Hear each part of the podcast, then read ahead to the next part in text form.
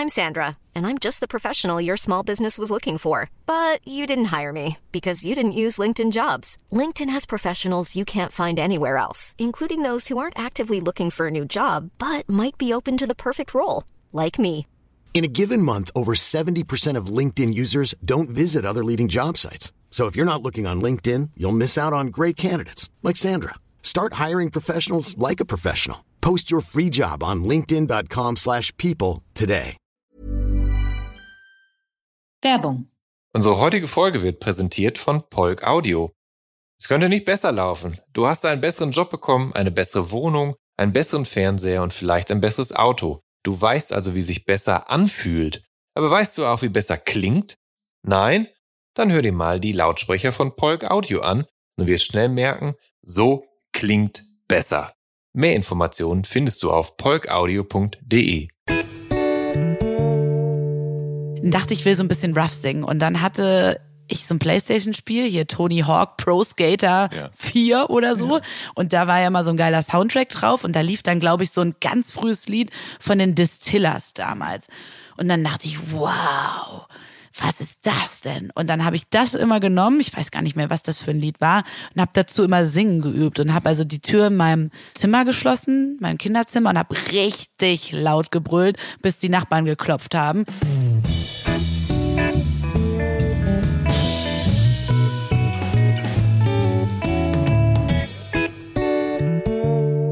Hallo und herzlich willkommen zu der Soundtrack meines Lebens. Ich bin Jan Schwarzkamp und ich werde euch in diesem Podcast auf eine musikalische Reise mitnehmen. Eine durch das tönende und klingende Leben meiner Gäste. Mal nerdig, mal erhellend, immer persönlich. Ein Austausch über Popkultur im Allgemeinen und ein Blick aufs Leben durch die Linse der Musik im Speziellen. Viel Spaß mit der folgenden Episode. Zu Gast in dieser Episode von der Soundtrack meines Lebens ist die Musikerin und ehemalige Bookerin Katharina Ott Alavi, die alle aber Cat nennen. Sie wird im Februar 1989 in Königstein am Taunus in Hessen geboren und wächst im Schwa in Schwalbach unweit von Frankfurt am Main auf. Nach der wechselhaften Schulzeit auf insgesamt fünf Schulen macht sie eine Ausbildung zur Sozialassistentin. Und eigentlich hätte sie jetzt soziale Arbeit studieren können, geht aber nach Darmstadt und studiert ohne Abschluss sechs Semester Soziologie und Politikwissenschaft. Nebenbei organisiert sie aber und mitveranstaltet sie in Darmstadt mit Freunden Konzerte aus dem Stoner, Doom und Psychedelic-Umfeld. Ihr wird klar, dass sie fortan mit Musik arbeiten möchte. Sie landet als Praktikantin bei Sony Music, geht danach zur Booking-Agentur Wizard Promotions in Frankfurt am Main, wo sie eine Ausbildung zur Veranstaltungskauffrau absolviert. Und weil sie in der Stoner- und Doom-Szene weiterhin bleiben will, bewirbt sie sich kurzerhand bei der für diese Szene spezialisierten Agentur Sound of Liberation und arbeitet dort dann acht Jahre lang als Bookerin und ab 2005 aus dem Homeoffice in Berlin sogar. Sie betreut regelmäßig Festivals wie das Desert Fest Berlin, das Stone from the Underground bei Erfurt und diverse Szenefestivals wie das Up in Smoke im Süden Deutschlands mit. Seit 2017 ist Cat Gitarristin und Sängerin im Riot Girl Power Trio 24-7 Diva Heaven, das im März 2021 das Debütalbum Stress veröffentlicht oder Stress. Nebenbei engagiert sich Cat beim Berliner Kollektiv Girl Noisy, in dem sich äh, Musikerinnen untereinander austoben können, ohne sich mit patriarchalem Gehabe auseinandersetzen zu müssen. Und nun freue ich mich sehr, Katharina Ott-Alavi hier in der Soundtrack meines Lebens begrüßen zu dürfen. Hallo Cat, schön, dass Hallo, du da bist. Freut mich sehr. Da, vielen Dank für die Einladung. Ja, sehr gerne. Ähm, falls du noch Anmerkungen zur Einleitung hast und dich irgendwas jetzt irgendwas falsch war, dann berichtige mich jetzt. Ich weiß nicht, ob ich es richtig gehört habe. Ich glaube, du hast seit 2005 im Homeoffice ge 2000 gesagt. Achso, Aber es sind 2015. 2015. Ja, Ja, ja. Genau. genau. Da bist du nach Berlin gekommen und seitdem bist du hier, wobei Genau. du äh, kürzlich vor äh, zwei, zwei Jahren ins Brandenburgische gezogen bist. ne? richtig. Seit anderthalb Jahren bin ich in einem kleinen Dorf in Brandenburg. Ja. Und wer weiß, vielleicht gibt es dann irgendwann da ja ein Festival, was du veranstaltest, weil du so, weil du Langeweile hast. Ich bin mir ganz sicher sogar. Ja. Stay tuned. Mal, Cat, es war zuletzt ja wirklich viel los bei dir, was nicht nur mit deiner Band zu tun hat, sondern auch, äh, dass du am 30. Juni nach acht Jahren deinen Job als Bookerin bei Sound of Liberation tatsächlich an den Nagel gehängt hast. Und für viele Menschen und MusikerInnen innerhalb der Stoner-Community kam das ja, ziemlich überraschend. Magst du mal kurz erläutern, was zu deiner Entscheidung geführt hat, dass du jetzt diesen Job an den Nagel gehängt hast? Weil man kannte dich da ja eben auch. Ja, das ist äh, tatsächlich ziemlich verrückt, war auch ein riesen, riesen Schritt. Hat auch lange gedauert, bis ich mich dazu durchgerungen habe. Ähm, letzten Endes, ja, ich meine, die letzten zwei Jahre waren für Leute in der Musikindustrie natürlich ziemlich schwierig. Und ähm, da gab es einige, die dann die Flinte ins Korn ge geworfen haben. Ähm, ich möchte es jetzt nicht auf die Pandemie schieben, aber wenn man vorher sozusagen schon, schon Zweifel hat, ob man so wirklich in der Musikindustrie ähm, weiter Vollzeit bleiben will und dann diese zwei Jahre Pandemie mit Verschiebungen, äh, Cancellations, Kurzarbeitergeld und so durchmacht, dann kann es schon dazu führen, wenn man eben vorher schon ein bisschen Zweifel hatte, ja. dass das noch verstärkt wird. Und ja. so kann kam es dann leider irgendwie beim doch auch bei mir und ich habe gemerkt, naja, vielleicht möchte ich für die Musik wieder ein bisschen mehr Zeit haben und gar nicht mal so sehr im äh, professionellen Kontext, sondern ich möchte Musik glaube ich, fernab vom Musikbusiness auch mal wieder entdecken ja. und wertschätzen. Und ähm, ja, ich brauchte einfach mal eine Pause. Und auch ja. wenn das bedeutet hat, dass das jetzt, ja, das war ein schwerer Schritt. Ja. Naja, auf jeden Fall. Wir, wir reden ja. nachher auf jeden Fall ja nochmal drüber, wie du überhaupt da, da gelandet bist und so weiter. Und man muss natürlich auch dazu sagen, du hast eine Band und mit der geht's ja gerade ganz gut voran. Da reden wir auch drüber und dementsprechend ist der Schritt natürlich nachvollziehbar. Aber Cat, äh, super, dass du hier bist, denn nicht nur, dass du eben halt mit Musik arbeitest und gearbeitet hast, sondern du machst selber auch Musik und du bist riesengroßer Fan von sehr vielen Musiken. Und äh, ja, wir werden das jetzt mal zu, zusammen erörtern, wie das nach und nach wozu gekommen ist. Dafür bist du ja eben hier in diesem Podcast. Du bist Jahrgang 1989 und seit Kindesbeinen an wirklich schon sehr musikaffin. Also schon im Kinderzimmer und dann eben zu Kindergarten und Grundschulzeiten, da hast du ja im Kinderzimmer performt und nachgeahmt und, und Lieder selbst geschrieben. Du hast also quasi Popstar gespielt damals, oder?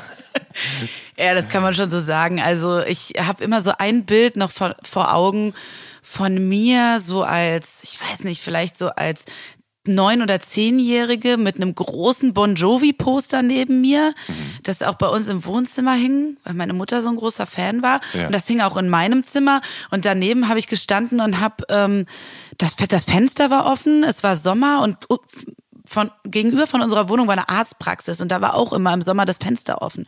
Und da haben immer die Leute im Wartezimmer gesessen und ja. haben zuschauen können, was ich da gemacht habe. Und ich weiß noch, wie ich, äh, ich glaube, irgendwie Daylight von den No Angels performt wow. habe für die äh, im Wartezimmer sitzenden der Zahnarztpraxis. Und daran erinnere ich mich noch gut. Und ja, ich äh, weiß immer noch, dass ich sehr, sehr viel Lust hatte, selbst irgendwie was zu, zu schreiben ja. oder zu machen. Wusste natürlich überhaupt nicht, wie das geht und habe einfach dann erstmal so nachgeahmt. Aber das hat mich schon immer irgendwie fasziniert, obwohl ich überhaupt kein outgoing Typ war, muss man wirklich dazu sagen. Ja.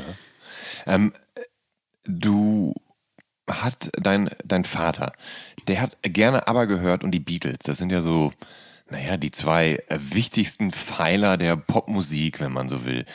Ähm, wie haben sich die Hörgewohnheiten deines Vaters auf dich ausgewirkt? Deines biologischen, sage ich jetzt schon mal dazu, da wird sich noch was ändern. Ja, ähm, also das war auf jeden Fall, also ich habe ähm, ungefähr so bis ich sieben war mit meiner Mutter und meinem ähm, ja, biologischen Vater, hallo Papa an der Stelle, äh, zusammen äh, gelebt und äh, da lief, also man, man muss dazu sagen, mein Vater ist äh, auch selbst ziemlich musikalisch, ja. allerdings in einer ganz anderen Richtung.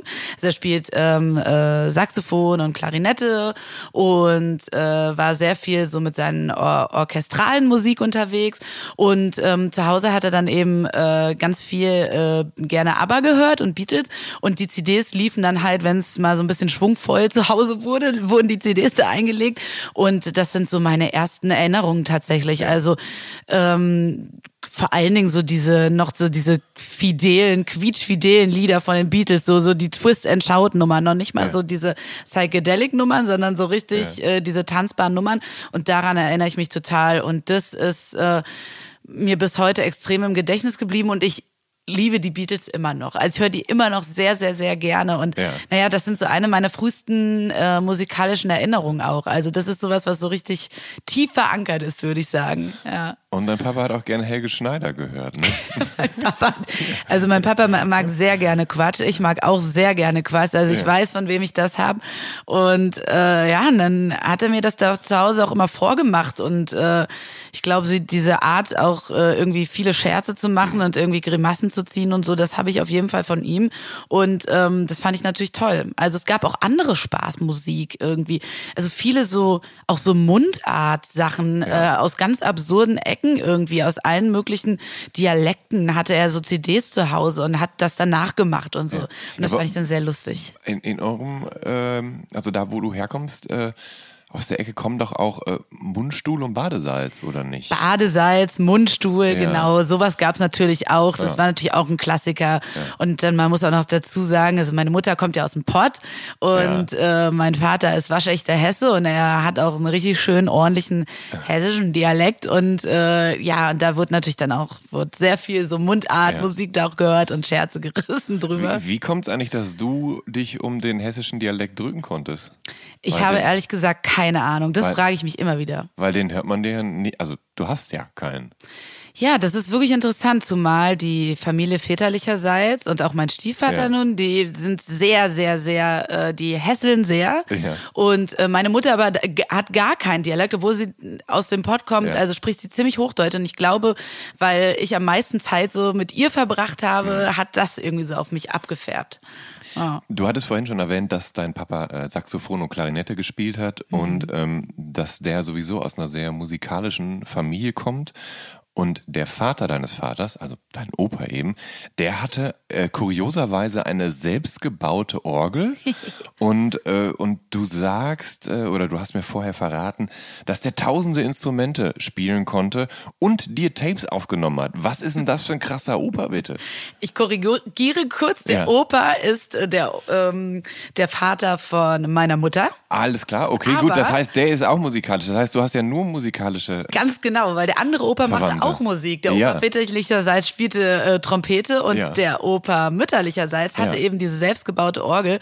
Und das ist ziemlich freaky, denn der hat sich irgendwann in den 80er Jahren hat er sich gedacht, geil, äh, ich will jetzt so eine Orgel haben und dann hat er sich so Bausätze bestellt und Teile bestellt und hat, glaube ich, ich weiß nicht, wie lange er dafür gebraucht hat, jahrelang dieses Ding zusammengeschraubt ja. und ähm, da hat er mir dann halt immer, wenn ich da, der, der, wohnte in Bayern und immer, wenn ich dort zu Besuch war, hat er mir abends da was vorgespielt. Und meine Oma hat gerne dazu mir was vorgelesen. Also ähm, der Opa spielte dann quasi äh, Begleitmusik ja. und die Oma hat was vorgelesen.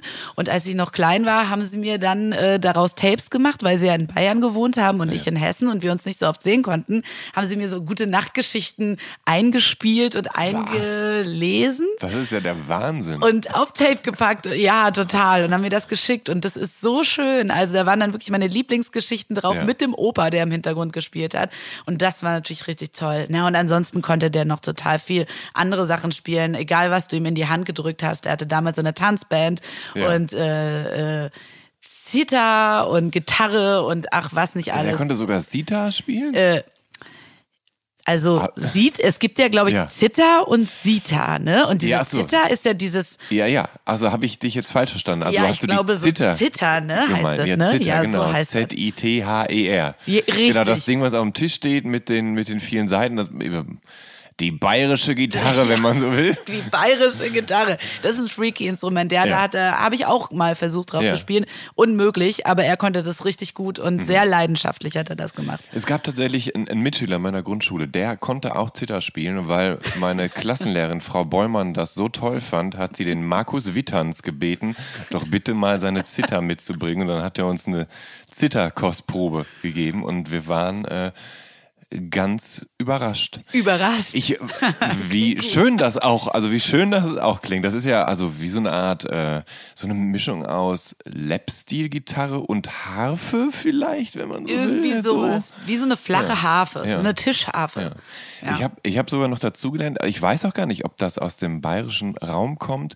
Es gibt tatsächlich auch eine Appalachenzither, die dann in den Appal also in den Appalachen, in den Bergen von, Am von Nordamerika eben gebräuchlich ist, eben da im, in, in der Volksmusik. Und es gibt sogar eine Black Metal Band namens ähm, ach Gott, wie heißt sie denn jetzt? So ein, so ein Floristen-Black Metal. Mensch, Oh, es- schön klingt das. Ja, ich komme. Ich, komm, ich Mist. Warum komme ich jetzt nicht drauf? Das werden wir nachher Da- in einer Suchmaschine unserer Wahl. die spielen auf jeden Fall die, Appa, die Appalachenzither und dann aber so, so, so Blastbeat-mäßig fast schon. Das ist ähm, verrückt. Das klingt auch sehr gut. Das werde ich mir notieren. Das ist direkt notiert. Ähm, als du sieben Jahre alt warst, da lassen sich deine Eltern scheiden. Das ist schade, aber so ist das und das ist ja mittlerweile auch gar nichts Unübliches mehr. Ähm, deine Mutter und dein Bruder, ihr zieht in einen Plattenbau in Schwalbach am Ja. Taunus. Und irgendwann äh, kommt ein neuer Partner dazu, nämlich dein Stiefvater. Der ist glücklicherweise immer noch mit deiner Mama zusammen. Genau. Hallo Michel an der Stelle. Und der hat dich musikalisch unwahrscheinlich geprägt. Wie hat er das getan? Absolut. Also ähm, ich würde sagen, wenn mich jemand zur Rockmusik gebracht hat, dann war er das. Ähm, er war halt damals immer und heute auch immer noch so ein cooler Biker-Typ, tätowiert, Ohrringe, so eine Blue Jeans mit seiner Harley Davidson und er hat sowieso schon immer Eindruck Ja. auf mich gemacht, muss man wirklich sagen. Also es war einfach so wie so der der einfach der coole Onkel irgendwie, der dann kommt und mit dir all die Sachen macht, die einem Mama und Papa sonst nicht erlauben. Und ähm, er war riesen oder ist riesen, riesen äh, Musikfan und vor Ja. allen Dingen riesen Rockmusikfan. Und ich weiß noch, ähm, dass, dass er damals also ich kannte ihn tatsächlich schon bevor meine Eltern sich haben scheiden lassen und er hat Ja. ab und zu mal auf mich aufgepasst früher äh, und war mein Babysitter sozusagen. Okay. Und ähm, dann habe ich dann bei ihm übernachtet und dann hat Ja. er mir dann immer seine ganzen Tapes gebracht. Da war dann rauf Metallica, Led Zeppelin, ähm, die ganze Uriah Heep, so die ganze Bandbreite 70s Rock bis Metal. Guns N' Roses, Iron Maiden. Ganzen, vor allen Dingen Iron Maiden. Er hat auch ein Iron Maiden Tattoo auf dem Unterschenkel, also er ist ein Riesenfan, ja. Ja. Und äh, das war alles auf den Tapes drauf. Das habe ich dann zum Einschlafen gehört und ähm, Ja, per perfekte Einschlafmusik. perfekte Einschlafen. Also er hatte zum Einschlafen hat er dann auch gerne mal Ja. so Mixtapes mit den mit den Love Songs, Ja. so Nothing Else Matters und so und mit den Softrock äh, und es war ähm, ja da, also der war ja so, ist so ein riesen Musikfan, dass er irgendwie den ganzen Tag da auch über Musik gesprochen wurde und Musik gehört wurde. Und das hat mich unwahrscheinlich geprägt. Also diese, das, naja, da, da merke ich halt so richtig, dass, dass das mein Zuhause ist. So, Und, ja. und vor allem ähm, auch hast du hast mit ihm auch Musik gesehen, ne? Also er hatte so VHS, später dann DVDs mit. Ja. Ich nehme an Konzerten oder Clips oder sowas. Absolut, ja. Wer hatte DVDs? Er hat eine große CD-Sammlung, große Plattensammlung, äh, die er dann später verkauft hat, weil er gedacht hat, das hört ja eh keiner mehr. Jetzt ärgert er sich und Ja. legt sich wieder Platten zu. Naja, das kennen ja bestimmt viele. Und ähm, ja, hatte DVDs und und und von allen Konzerten, die er mochte. Und dann haben wir äh, uns stundenlang Led Zeppelin angeguckt. Äh, ich habe dann ähm, meine Mutter noch dabei. Wir haben kommentiert, ob wie wie jetzt die Hose eng sitzt bei, bei den Jungs und, und wir haben stundenlang dann darüber geredet und Luftgitarre gespielt und ähm, ja, hat sich sehr, sehr, sehr viel um Musik gedreht. Aber wir wollen natürlich jetzt deine Mutter nicht überspringen. Du hast vorhin angedeutet, äh, sie, sie ist großer Bon Jovi-Fan. Oh ja. Und ähm, äh, du, Hallo, hast mir Mama. du hast mir verraten, dass sie es etwas äh, sanfter mag. Hm. Was bedeutet das genau?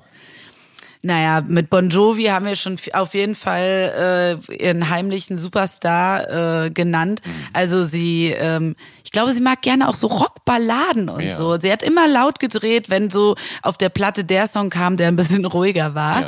Also sie kann auch mal gerne zu einem harten Metal irgendwie abmoschen, aber äh, ich glaube, sie mag es lieber melodiös und ähm, Lässt sie sich denn mitreißen von deinem Stiefvater, der ja so großer Musikfan ist, also für den Musik ja einfach wichtig ist und allgegenwärtig? Auf jeden Fall, vor allen Dingen, wenn es um Live-Musik geht. Also sie gucken sich dann äh, zusammen sehr viele Konzerte an und äh, sie sind jetzt neuerdings auch auf den Stoner-Rock-Trip Ja. und Doom-Trip gekommen und äh, gehen hier zum Desert Fest und gucken sich die ganzen Festivals an Ja. und ähm, können richtig viel anfangen, auch mit Bands wie Kadaver. Ihre absolute Lieblingsband äh, Elder Ja. und äh, das finden sie ganz toll und meine Mutter äh, lässt sich da sehr, sehr gerne mitreißen und mag, glaube ich, aber auch da eher die Ja. psychedelischeren, etwas sanfteren äh, Sachen und ähm, naja, das ist halt nochmal so ein schöner Ausgleich irgendwie. Aber man muss auch dazu sagen, meine erste Kassette äh, mit,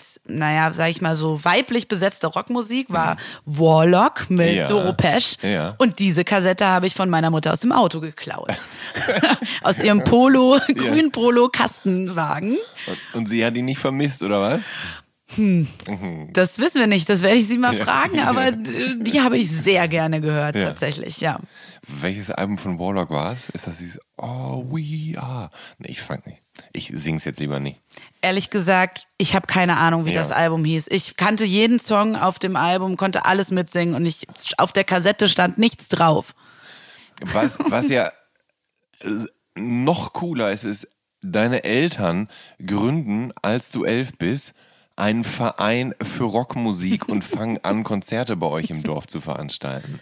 Ja, richtig. Also, die haben sich gedacht, ähm, also wir sind ja in der Nähe von Frankfurt am Main da mit dem Dorf Schwalbach und ähm, da gab es schon den ein oder anderen Club, aber man musste schon dann immer so eine halbe Stunde in die Stadt reinfahren und ach, das war dann immer zu weit, um zu Konzerten zu gehen und äh, hatten dann viele auch nicht immer so die Lust, sondern wollten lieber ein Bierchen trinken und dann nach Hause laufen mal Ja. und haben sich gedacht, warum nicht bei uns äh, einen Rockclub gründen und selber Konzerte veranstalten. Und dann ging das erstmal so los mit so DJ-Arbeit. Äh, Abenden DJ Michael und DJ Heiko haben dann die härtesten, härtesten Rockhymnen aufgelegt im, in der, im Restaurant sogar bei uns in äh, Schwalbach, was dann umfunktioniert wurde zu einer Bar und zu einer Tanzfläche.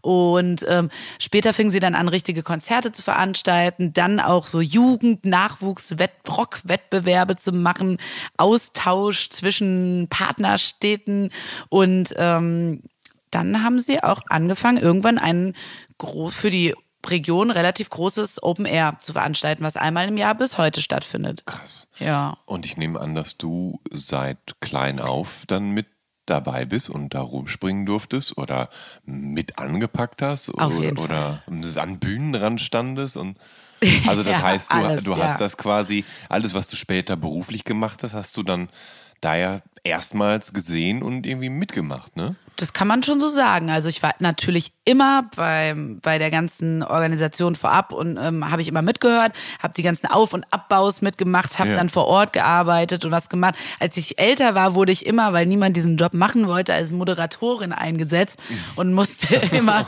musste immer die Events moderieren und die Bands ansagen. Ähm, das ist eigentlich auch bis heute so. Wenn ich Zeit Ja. habe, fahre ich immer noch in die Heimat zu dem Ta- Termin und äh, moderiere. Ja, Dieses Jahr spiele ich selber, dieses Jahr moderiere ich nicht. Aber dabei hast du vorhin noch erwähnt, dass du damals nicht besonders outgoing Nein. warst. Das heißt, äh, das ist ja schon ein ganz schöner Schubser aus der Comfortzone heraus, ne? wenn du dann plötzlich dann so Ansagen machen musst vor versammeltem Dorfpublikum und du kennst ja dann wahrscheinlich alle und denkst, oh Mann.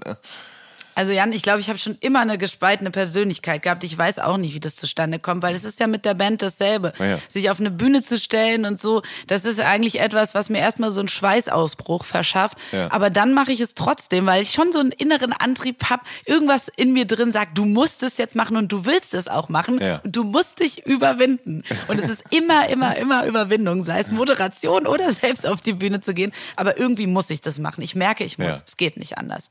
Keine Ahnung warum. Das Gute ist ja, anscheinend kannst du es ja auch sogar irgendwie. Es macht auch Spaß, aber, Aber man muss ich habe immer einen Schweißfleck unterm Arm, einen ordentlichen. Aber du hast häufig die Schule wechseln müssen.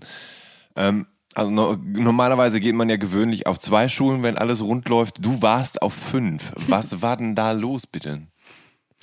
Ja, das ähm, ein die Schulzeit eine, äh, Geschichte voller Missverständnisse. also, naja, ich meine, normalerweise kommt man ja dann von der Grundschule in so eine weiterführende Schule, Ja. bin ich auch gekommen.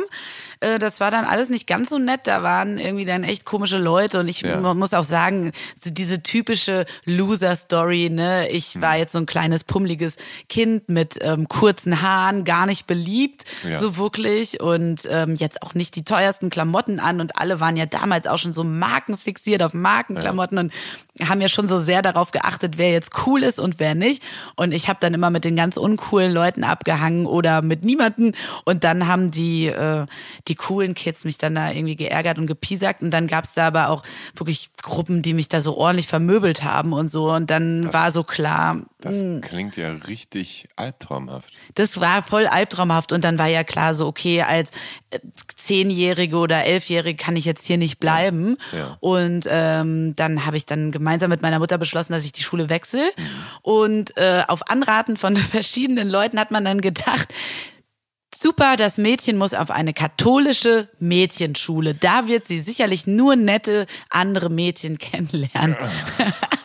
dann war ich auf dieser katholischen Mädchenschule. Ja. Und ja, und dann kam ich in die Pubertät, während ich auf dieser katholischen Mädchenschule war. Und das war natürlich schwierig, muss man sagen. Ich habe dann angefangen, schon so, so dolle Punkmusik auch zu hören, so Deutschpunk und so. Und man Ja. muss sich jetzt auf der vorstellen, Ja. auf der Schule waren halt überwiegend ähm, Mädels, die so aus sehr gutem Hause kamen, was ja nichts zu heißen hat, aber ähm, die waren alle sehr, also sind dann mit Louis Vuitton Schultaschen in die Schule gekommen und so. Halleluja. Und ähm, ich kam dann mit meinen Nietenhalsbändern dann irgendwann in die Schule und das Ja. hatte nicht so ganz so gut gepasst. Und Ja. ähm, ich muss sagen, ich war dann doch auch ziemlich rebellisch dort und hatte dann so eine Gruppe von anderen Teenies, anderen Mhm. rebellischen Teenies kennengelernt und ähm, wir haben dann jeden Morgen, weiß weiß wirklich eine sehr katholische Schule, die Kreuze äh, falsch rum aufgehängt im Schul Schulklassenzimmer. Morgen sollte man immer beten, aufstehen und beten und immer war jemand anderes dran und dann habe ich irgendwie immer irgendwelche Texte aus irgendwelchen Black Metal Songs mitgebracht und habe die vorgetragen. Was? Ja, es war also ich war so richtig Ja. dann rebellisch und geraucht auf dem Schulhof und so weiter Ja. und so fort und das führte dann irgendwann dazu, dass ähm, das so ein bisschen eskalierte Ja. und klar war, hm, ich glaube, ich muss von dieser Schule runter und ähm, das wurde mir dann auch vom Direktorrat äh, angeraten und dann bin ich dann gegangen auf einer anderen Schule gelandet, wo ich dann auch meinen ersten Mal Realschulabschluss gemacht habe und da bin ich dann richtig äh, aufgeblüht. Glaub- das, ähm, ja. Glaubst du, dass die Musik in der Zeit, die du gehört hast, also der Black Metal und der Punk und äh, der Heavy Rock aus äh, aus Stiefvaters äh, Richtung, war das so, war das so, ein- so ein Safe Space für dich und war das so eine Art äh, Schu also wie so, ein, wie so ein Schutz, wie so eine Schutzkleidung, dass du, dass du damit so deine eigene Welt hattest, in der du dich dann von den anderen abgegrenzt hast? Ja, absolut. Also zum einen war ja halt, zum einen fühlte ich mich da halt auch zu Hause in der Musik. Also es war was Vertrautes Ja. und das, äh, das war so, so mein meine Identität. Ich habe so richtig gemerkt, da gehöre ich auch hin, so in diese Rockmusikschiene. Ja. Ähm, hatte da ja schon eine richtige Leidenschaft auch für entwickelt und ganz viele CDs und in meinem Discman, ähm, immer mein Ja. Discman und oder Ja. damals dann mein Walkman und Discman irgendwie dabei gehabt. Und ähm, naja, und zum einen, zum anderen war ja die Musik auch total rebellisch. Mhm. Und ähm, ich kann mich immer noch erinnern, dass ich auch wollte, dass man von außen hört, dass ich so einen richtigen Krach anhab auf meinem Discman. Ich weiß noch, dass ich den immer so ganz, ganz, ganz laut gedreht habe, damit die im Bus, die ganzen Mädels, die ich nicht leiden konnte, Ja. die mich nicht leiden konnten, hören konnten, dass da irgendwie was ganz Böses, Fieses läuft. Weil ich ein ganz Ja. Fieser, böser Typ bin. Also ich wollte natürlich, obwohl ich überhaupt kein fieser, böser Typ bin, wollte ich das noch unterstützen. das ist eben, das ist so lustig, weil ich kenne kaum eine offenherzigere, empathischere, sympathischere Frau als dich tatsächlich. Das heißt, äh, ich, die junge Kat war anscheinend schon ein anderer Mensch als die gegenwärtige. Auf jeden Fall. Also ich hatte da meine Schutzhülle und ich habe Ja. dann schon so getan, als wäre ich richtiger, harter, eine harte Hündin. Du genau, du warst 12, 13, da sagst du, da hattest du deine Punkphase und da hast du Wieso gehört, die Ärzte, Terrorgruppe, die frühen Beatsteaks, äh, Muff Potter, aber dann auch halt ja, Mainstreamigeres wie Blink 182 und Sum 41. Ähm, und ähm, dann gab's, äh, dann gab's tatsächlich so, so eine Phase, wo du mit coolen Punk-Kids abhängen wolltest. Und zwar auf der Zeil. Das ist eine Einkaufsstraße in Frankfurt am Main. Und mit denen wolltest du da abhängen und äh, um Kippen schnorren und so. Und das war aber jetzt dann, hast du dann irgendwann gemerkt, jetzt auch nicht the life. Nee, also das, äh, das passt auch ganz gut zu diesem, dass ich halt so super cool und super hart rüberkommen wollte. Ja. Und dann, und das Härteste, was ich damals irgendwie kannte, oder das Rebellischste, was ich damals kannte, waren halt diese Typen, die da bei uns auf der Zeile rumgesessen haben mit diesen Nietenjacken. Und die sahen so krass aus und die Haare waren gefärbt und dieses Abrasierte am Kopf und so. Und das sah so hart und fies aus. Und genau da wollte ich dann hin, weil ich dachte, okay, das ist jetzt so mein Statement Ja. an die Gesellschaft. Danke für nichts. Ich sitze jetzt hier und schnorr irgendwie die Kippe. Und ähm, genau, das äh, habe ich dann ganz schnell gemerkt. Dass ich habe versucht, auch mit Leuten zu connecten Ja. und habe ganz schnell gemerkt, das ist gar nicht mein Ding. Und ich habe auch ganz schnell gemerkt, dass mir da total die, die Statements irgendwie eigentlich gefehlt haben, dass immer so Worthülsen geschleudert wurden, aber man irgendwie so richtig wusste ich nicht, was ich dann jetzt machen sollte. Ob jetzt die Lösung ist, hier auf dem Boden zu sitzen und Zigaretten zu schnorren und zu rauchen, ob das jetzt die Lösung ist, da war mir dann relativ schnell klar, ich glaube, das ist nicht das, was mich irgendwie erfüllt. Aber vom Look her fand ich das natürlich total lässig. Ja.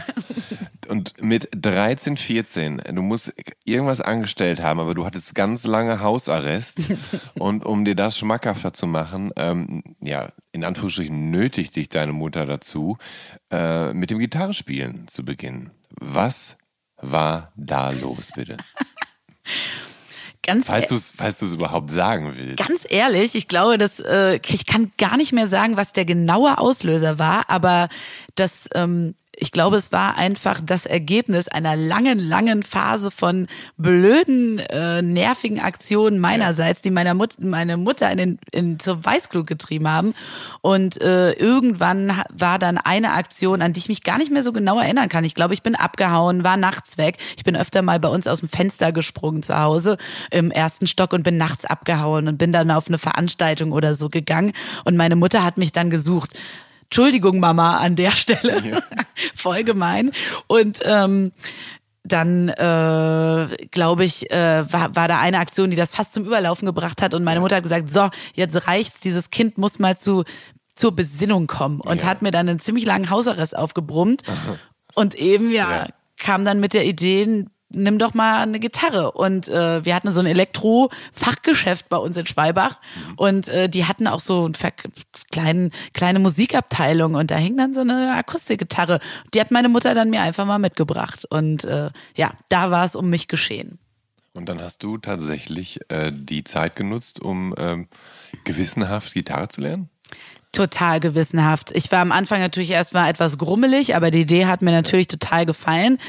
Ähm, Und als ich dann, also es gab dann einen Lehrer, Dennis, äh, der wohnte um die Ecke irgendwie bei uns äh, mit so langen Dreadlocks, super cool, fand ich auch super cool, den Typen. Und äh, meine Mutter hat ihn irgendwann gefragt, komm doch mal vorbei, bring der Kathi doch mal ein paar Akkorde bei. Und dann kam der Dennis zur Kathi und saß immer auf der Couch einmal die Woche bei uns zu Hause, hat einen Kaffee getrunken und mit mir gespielt. Und ab da habe ich gemerkt, wow, Musik machen, Wahnsinn. Und ich bin wirklich morgens aufgestanden. Das erste, was ich gemacht habe, ist die Gitarre äh, in die Hand zu nehmen und zu spielen. Also ähm, ich habe dann jede freie Minute gespielt, eigentlich, ja. Und das dauert dann auch gar nicht mehr so lange, äh, bis du ja mit 14 eben eine erste Proberaumband gründest. Und die heißen ich hoffe, ich spreche es jetzt richtig aus. Antibios? Ja, Antibios. genau. Antibios. Die heißen Antibios. Ich weiß nicht, damals denn das hat sich. Ich hätte jetzt gedacht, Antibios bezogen auf irgendwelche, also dass ihr quasi das Gegenteil von den Leuten seid, die im Bioladen einkaufen gehen. Ja, also, wir sind die Antibios. nee, das hatte gar nichts mit Bios zu, mit, mit nee. Bios ja, zu tun, ja, ja. sondern mit dem, ich, also sagen wir so, ja der intellektuelle Mensch in der Band, der ja. später auf Physik promoviert, in Pro Physik promoviert hat, hat diesen Namen ausgesucht. Ja. Es hat irgendwas mit Latein zu tun. War nicht meine, war nicht meine Entscheidung.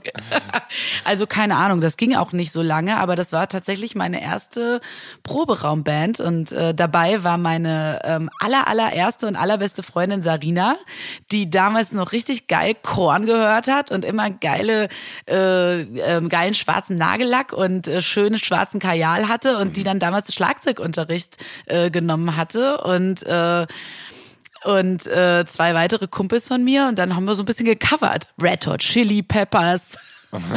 und alles, was man halt so äh, leicht spielen konnte. Ja. Und ähm, das waren so die ersten Versuche, irgendwas zusammen zu spielen mit anderen Leuten. Und es ähm, ging ja dann weiter. Also du hast dann mit MitschülerInnen, hast du ähm, zwei weitere Bands gegründet, also beziehungsweise eine weitere Band gegründet, die hieß erst Seven Dollar Bitches. Ich weiß nicht, ob es jetzt eine Anspielung ist an Seven Year Bitch, die Riot Girl Punk Band aus den 90ern. Auch da war ich an der Namensfindung nicht ja, okay. beteiligt, aber es ja. war relativ klar, als äh, ich dann in der Band gespielt habe, dass wir nicht Seven Dollar Bitches heißen können, weil es wurde immer ja, auf mich zurückgeführt und dann haben wir es gelassen und uns umbenannt. Ja, in, in den Fantast in, mit dem fantastischen Namen Hamlet's Questions. Und der äh, Untertitel. Question, oh, question nur. Entschuldigung. Und der Untertitel To Be or Not to Be war unser erstes, war unser erstes Album was wir selbst aufgenommen haben. To be or not to be. Ja. Und selbst die, aufgenommen bedeutet, also ihr durftet, wenn ich mich nicht irre, in der Schule proben. Ne? Ja, Ach, Wahnsinn. Und habt ja. ihr dann, dann auch in der Schule dann irgendwie so aufgenommen und all sowas und habt quasi dann ja Unterstützung von der Schule bekommen? Genau. Die Schule hatte damals einen Proberaum, den haben eigentlich nur wir genutzt und wir waren jeden Tag, also fast jeden Tag da mhm. drin und haben immer nach der Schule geprobt und äh, sie hatten da sogar so eine Art wir haben ihn Mentor genannt. Ja. Hallo Kai an der Stelle.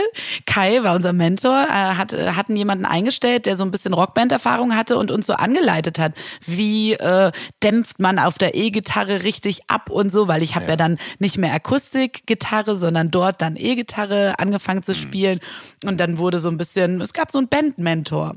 Und mit äh, in diesem Raum haben wir dann auch unser To Be or Not to Be Album aufgenommen. Ja. Und es startete mit den Worten Hello, we are Harmless Questions. This is our first album, To Be or Not to Be. Und dann ging's los mit unserem Hit. Wie hieß der Hit? ich weiß es ehrlich gesagt gar nicht mehr. Ich habe gerade überlegt in dem Moment, das reiche ich nach. Wie hieß denn unser Hit? Why don't you cry about it? Why don't you cry about it? Oh, no. Why don't you cry about it? Waren eigentlich alle, alle Songtitel in äh, Frageform? ja, genau. Also das war so unser Ding.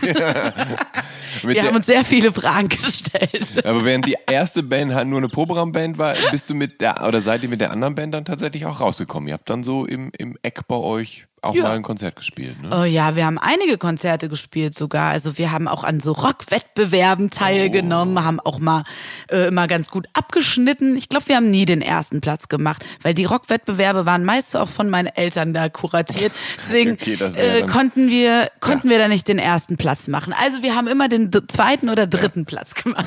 Aber ähm, wir haben immer, äh, genau, in, in unserem, wir, wir hatten einen ganz, ganz, ganz wichtigen Anlaufpunkt. Das war das äh, Jutze in Sulzbach. Das war direkt gegenüber von unserer Schule und dort äh, haben alle Bands aus der Region gespielt, so auch wir. Und wir haben äh, ja in, in Kneipen gespielt und wir hatten eine äh, Kumpelband, die waren schon ein bisschen älter als wir, die hießen Destroyed und haben so richtig klassischen Thrash Metal gemacht und mit denen sind wir zusammen aufgetreten. Also es war dann immer Ja. das Alternative Thrash Paket und wir sind dann so durch die Ortschaften getingelt mit unserem mit unserem lustigen Paket. Ja, dieses Jutze da in, in, in äh, Sulzbach äh, war sehr wichtig für deine musikalische Sozialisation, ne? Also da gab es auch so Disco-Abende und, und so Sachen, ne? Also ich, also, Konzerte, ja. Disco, ähm, es gab dort einen Proberaum. Ja. Ich habe da ganz, ganz, ganz viele Leute kennengelernt, die alle Musik gehört oder gemacht haben. Mhm. Ich habe meine komplette Freizeit in der Zeit dort oder in diesem Proberaum äh, in der Schule verbracht. Und ähm, jeden Freitag gab's Konzert und die hatten wirklich damals äh, einen, richtig, einen richtig guten Riecher auch für Bands, die mittlerweile ziemlich groß teilweise auch geworden sind. So gerade viele im Metal-Bereich und so. Und die haben da alle damals gespielt und wir haben da immer abgehangen und ähm, da bin ich dann auch mit ganz anderen Bands nochmal in Berührung gekommen. Aber da, das heißt auch, dass du zu der Zeit dann, also du warst erst quasi die Outsiderin auf der Schule und hattest so deine Probleme auch deshalb, aber dass du dann da mehr oder minder zu der Person geworden bist, die du mit un also eigentlich immer noch bist, oder? Also das heißt, du bist da quasi erstmals irgendwie nach Hause gekommen, wenn man so will, also so Ja. identitätsfindungsmäßig. Total. Da habe ich richtig so eine Base dann gefunden. Also ich hatte ja schon diese musikalische Vorprägung und hatte immer schon so eine, ja, dann mir auch Leute gesucht, die ähnliche Musik gehört haben, aber dort habe ich dann so wirklich eine, eine Base, ein Zuhause äh, gefunden. Also ich hatte ja ein Zuhause, aber ich meine jetzt so im Freunde, also Freundeskreis gefunden, Leute, die so dieselben äh, Interessen geteilt haben. Und das war also der aller, aller wichtigste Platz für mich, so neben der Familie, ja.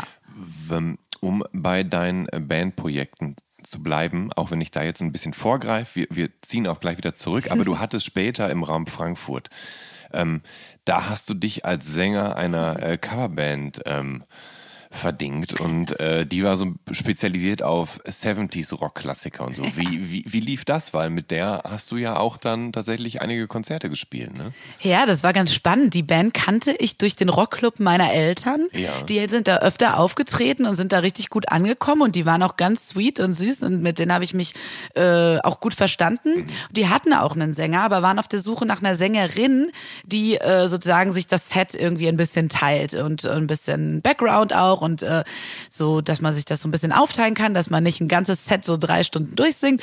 Und äh, die haben mich dann irgendwann mal gefragt, nachdem ich immer nur so amateurhaft auf so ein paar Rockveranstaltungen meiner Eltern, also ich wurde immer gezwungen, irgendwann, wenn die Veranstaltung vorbei war und alle schon drei bis fünf Getränke intus hatten, äh, irgendwie so ein paar Klassiker auf der Akustikgitarre zu spielen, damit alle noch mal ein bisschen weiter feiern konnten, konnten. Und das haben die dann mitbekommen und fanden, dass ich auch so schlecht nicht singe und haben mich dann gefragt, ob ich da nicht mal mitmachen will. Und dann habe ich das auch gemacht und äh, wir haben dann tatsächlich auch einige Konzerte gespielt und äh, habe sehr viel dann geübt, weil man musste ja irre viel Text lernen und irre viele Songs auswendig lernen und das, also es war ganz schön aufwendig, äh, muss man sagen. Ja, das- Weil ja. gerade auch wenn man die Songs nicht selbst schreibt, ist es gar nicht mal so einfach, die Melodien von anderen so zu singen, dass es dir auch gut in den Kram passt und dir locker von der, von der von der Hand geht so Ja. und ähm, das war tatsächlich sehr anstrengend und irgendwann habe ich gemerkt, dass äh, meine Stimme auch ziemlich darunter gelitten hat, weil ich damals auch noch nicht so die richtige Technik hatte und immer sehr mich verausgabt hat und ähm, irgendwann habe ich dann entschieden, dass es vielleicht nicht das Richtige auch für mich ist. Das war so ein Probi so ein Experimentierfeld, einfach mal so loszulegen mit dem Singen und Ja. hab's dann auch irgendwann wieder sein gelassen. Ich sag mal so, ich weiß es nicht genau. Vielleicht habe ich es ein Jahr gemacht, vielleicht anderthalb. Ich weiß es gerade gar nicht mehr so genau. Wir rudern nochmal zurück in deine Teenagerzeit ähm, und zwar in die Phase nach der Punk-Phase und so weiter. Da gab es dann irgendwann die Grunge-Phase und das war eine sehr ausgeprägte, die dich äh, über Jahre begleitet hat und die bis ja bei dir eigentlich bis heute nachhalt. Ich meine, du hast ein Eddie Vedder T-Shirt an. It doesn't get Eddie Vedder than this. Bitte schön. Das T-Shirt habe ich selbst gemacht. Und Auslöser tatsächlich für diese Grunge-Phase, da ist, ist wieder dein Stiefvater. Der hat dir die Jar of Flies EP von Alice in Chains in die Hand gedrückt. Krieg direkt feuchte Augen, wenn du das sagst. Ja. Ich liebe dieses Album immer noch. Ich, ja. ich finde es auch ganz fantastisch. Die Zap-EP, also diese erste Akustik-EP, finde ich auch ganz großartig. Eigentlich sind es meine, ich mag beide eigentlich noch lieber als, äh, na, wie heißt der Als die? Krach, äh, Als das- Dirt halt oder das, eher- Dirt, Dirt. Genau, das. Das ist auch Ja. gut. Dirt, genau. ähm, und äh, dein Stiefvater, der mochte die aber gar nicht. Nee, ich weiß noch genau, wir standen irgendwie eines Tages in einem Flur, in dem Flur hingen auch so richtig viele Metal-Poster und so. Und er hatte da so eine CD in der Hand und gab mir das so flapsig und meinte so, hier, kannst du haben, gefällt mir nicht, der klingt wie eine Ziege, hat er gesagt. Und dann habe ich das reingelegt und dachte, meine Güte, was ist das? Und ich war direkt in Love. Ja. Und ab diesem Zeitpunkt gingen dann auch unsere musikalischen Vorlieben etwas auseinander. Also ich bin dann total eingestiegen und bin dann äh, über Alice in Chains natürlich auf Pearl Jam gekommen. Äh, bin äh, natürlich dann auf Nirvana gekommen und äh, da habe ich gemerkt, oh Gott, warum habe ich das, wie konnte ich das all die Jahre nicht sehen? Ich habe das komplett verpasst. Äh, das ist die Offenbarung. Also wirklich, das, das war die Musik, die genau zu mir gepasst hat. So äh, dieses, ähm, naja, so ein bisschen mh, immer so, naja, am Rande der Gesellschaft eher so und so ein bisschen fragend immer auf die Sachen blicken und auch so ein bisschen, ähm, naja, so ein bisschen auch muffelig sein hier und da irgendwie und so ein bisschen rebellisch sein wollen.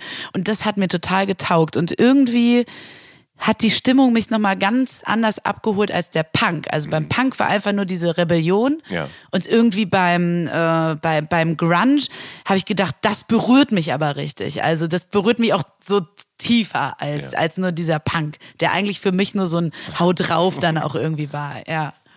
Du hast sogar äh, ja, bei deiner Realschulabschlussprüfung einen Vortrag über Nirvana gehalten. Ganz genau. Ö- Über die Bedeutung von Nirvana und äh, vor allen Dingen am Beispiel auch von Smells Like Teen Spirit. Und ich habe dann Biografisches zum Besten gegeben von Kurt Cobain und der Band. Und dann hatte ich äh, auch meine Gitarre dabei und habe dann performt, habe mein äh, Amp mitgenommen, meinen Verzerrer und habe äh, Smells Like Teen Spirit inklusive Solo ganz alleine vor drei äh, LehrerInnen gespielt und Ja. äh, ja und äh, habe da eine gute Note für bekommen und ähm, ich weiß noch ganz genau, wie ich wie ich da reingegangen bin damals. Und das ist meine Erinnerung daran, wie ich kurz bevor ich den Vortrag halte mit meiner Gitarre in der Hand, so meinen Discman in der Hand vor dieser Klassentür stehe und richtig laut School von Nirvana gehört Ja. habe. Richtig laut. Wieder natürlich richtig laut, damit die anderen hören, was ich für ein krasser Typ bin. ähm, und äh, bin dann mit meiner Gitarre da rein äh, gegangen und habe das gespielt. Und äh, ja, das ähm, hat den äh, Lehrkräften dort sehr imponiert und sie haben im Nachhinein mich auch immer noch mal darauf angesprochen. Eine Lehrerin hatte ich voll überzeugt. Die kannte Nirvana gar nicht, die fand es total toll. Hat dann Nirvana gehört danach, Ja, kannst du mal sagte sehen. sie. Ähm, zu deiner Grunge-Zeit, da hast du am Rande auch von Dinosaur Jr. gehört. Und die sind mittlerweile eine deiner absoluten Lieblingsbands. Mm, ja. Und auf deiner Facebook-Seite steht sogar der Claim Jay Meskis for President. Und dein Handy-Hintergrundfoto ist, oder zumindest, oder war zumindest, ein Foto von Jay. Wo kommt und kam, oder kam diese unbändige Liebe zu diesem Gitarrenzausel her? Tatsächlich habe ich Dinosaur Junior, also ich habe das, wie du schon gesagt hast, hatte ich schon davon am Rande gehört, aber so richtig, richtig eingestiegen bin ich dann, als ich äh, angefangen habe äh, mit meinem Soziologie- und Politikstudium. Mhm. Da hatte ich nämlich einen äh, tollen Kumpel, den ich immer noch habe, äh, Phil, mhm. und ähm, der hatte eine irre gute, ähm, gut sortierte Plattensammlung zu Hause und unter anderem sehr viel Dinosaur Jr. und Jay Meskes Solo-Sachen. Und ähm, da haben wir das immer gehört. Und äh, das ist so richtig ich kann dir gar nicht sagen, warum mich das so gecatcht hat, aber dieses, ja. auch das, was ich im Grunge immer so gefunden habe, dieses Melancholische, was ja. mir im Punk total gefehlt hat, hat halt Jim Meskis ja perfektioniert. Diese Melanch also diese Melancholie verwandelt in Gitarrensoli. Ja, Und irgendwie, man muss ja auch sagen, das ist ja auch nicht immer besonders abwechslungsreich. Aber mir taugt das so rein, dass ich mir wirklich Platte um Platte anhören kann, weil das genau meine Stimmung ist irgendwie. Ja. Das ist wirklich etwas, das kann ich in allen Lebenslagen anmachen. Und ähm, ich bin ja zum Beispiel gar nicht so ein Fan von so dollen Gitarrensoli. Also mir ner mich nervt das ja manchmal eher, wenn da nur so gegniedelt wird. Ja. Aber bei Jim Meskis ist es irgendwas ganz anderes. Ich kann dir gar nicht sagen, was das genau ausmacht, aber es ist ja. einfach die Stimmung. Ja, er hat, genau, er hat, er hat halt vor allem so ein sehr charakteristisches Gegniedel. Ja. Und er, man hört ihn er, sofort raus. Genau, man hört ihn sofort raus. Ja. Deshalb, also er ist ja auch Gastgitarrist bei unzähligen Songs und Bandprojekten ja. ist er dann irgendwie dabei und steuert ein Solo bei und du hörst und sofort du hier sofort. ein Jay Meskis Gitarrensolo. Und ja, und noch dazu kommt, dass er halt was ich ja immer geliebt habe, ist, ähm, wenn auch ähm, melancholische Sachen nicht ganz so offensichtlich so mhm. dargeboten werden, sondern mit einem richtig fetten Fass Verzerrung mhm. irgendwie so daherkommen. Und das liebe ich ja bis heute. Das versuche ich auch bei Diva Heaven, bei meiner eigenen Band irgendwie ja. so umzusetzen.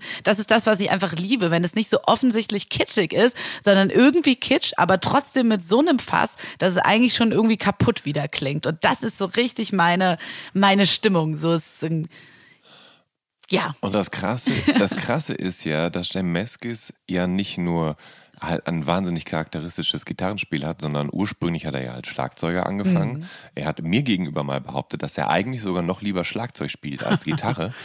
Kann und ich verstehen. hat ja eine, eine ja, Stoner Doom Band namens Witch. Ja. Und die durftest du dann später veranstalten und hattest die Gelegenheit, ihn zu treffen.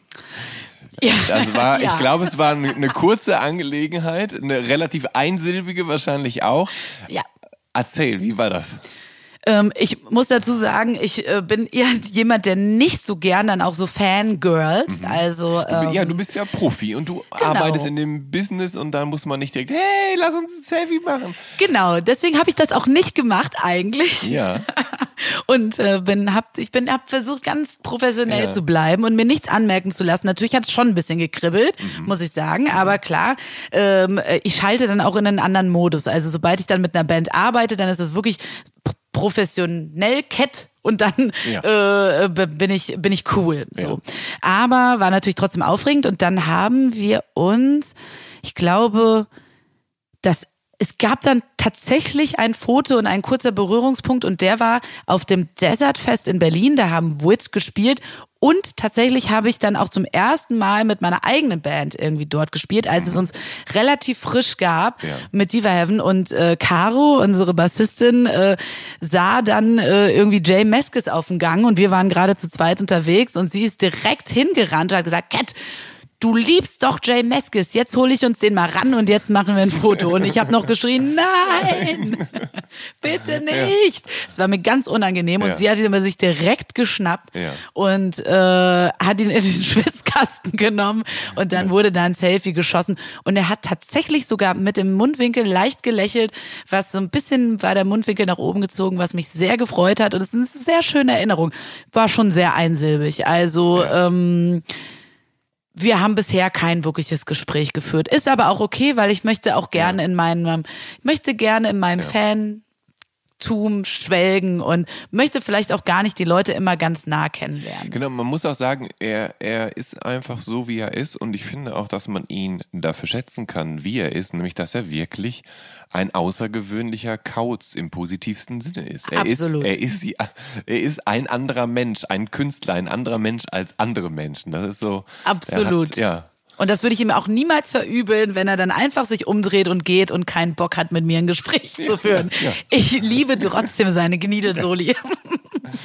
Ähm, auch wenn es noch äh, die 2000er sind, da hast du tatsächlich dann ähm, gerne Musikfernsehen gesehen, ähm, zu deinen Gunsten noch. Ähm, du hast sogar anscheinend vorm Fernseher gesessen und dir gerne auch mal Notizen zu den Bands gemacht, die du da gesehen hast.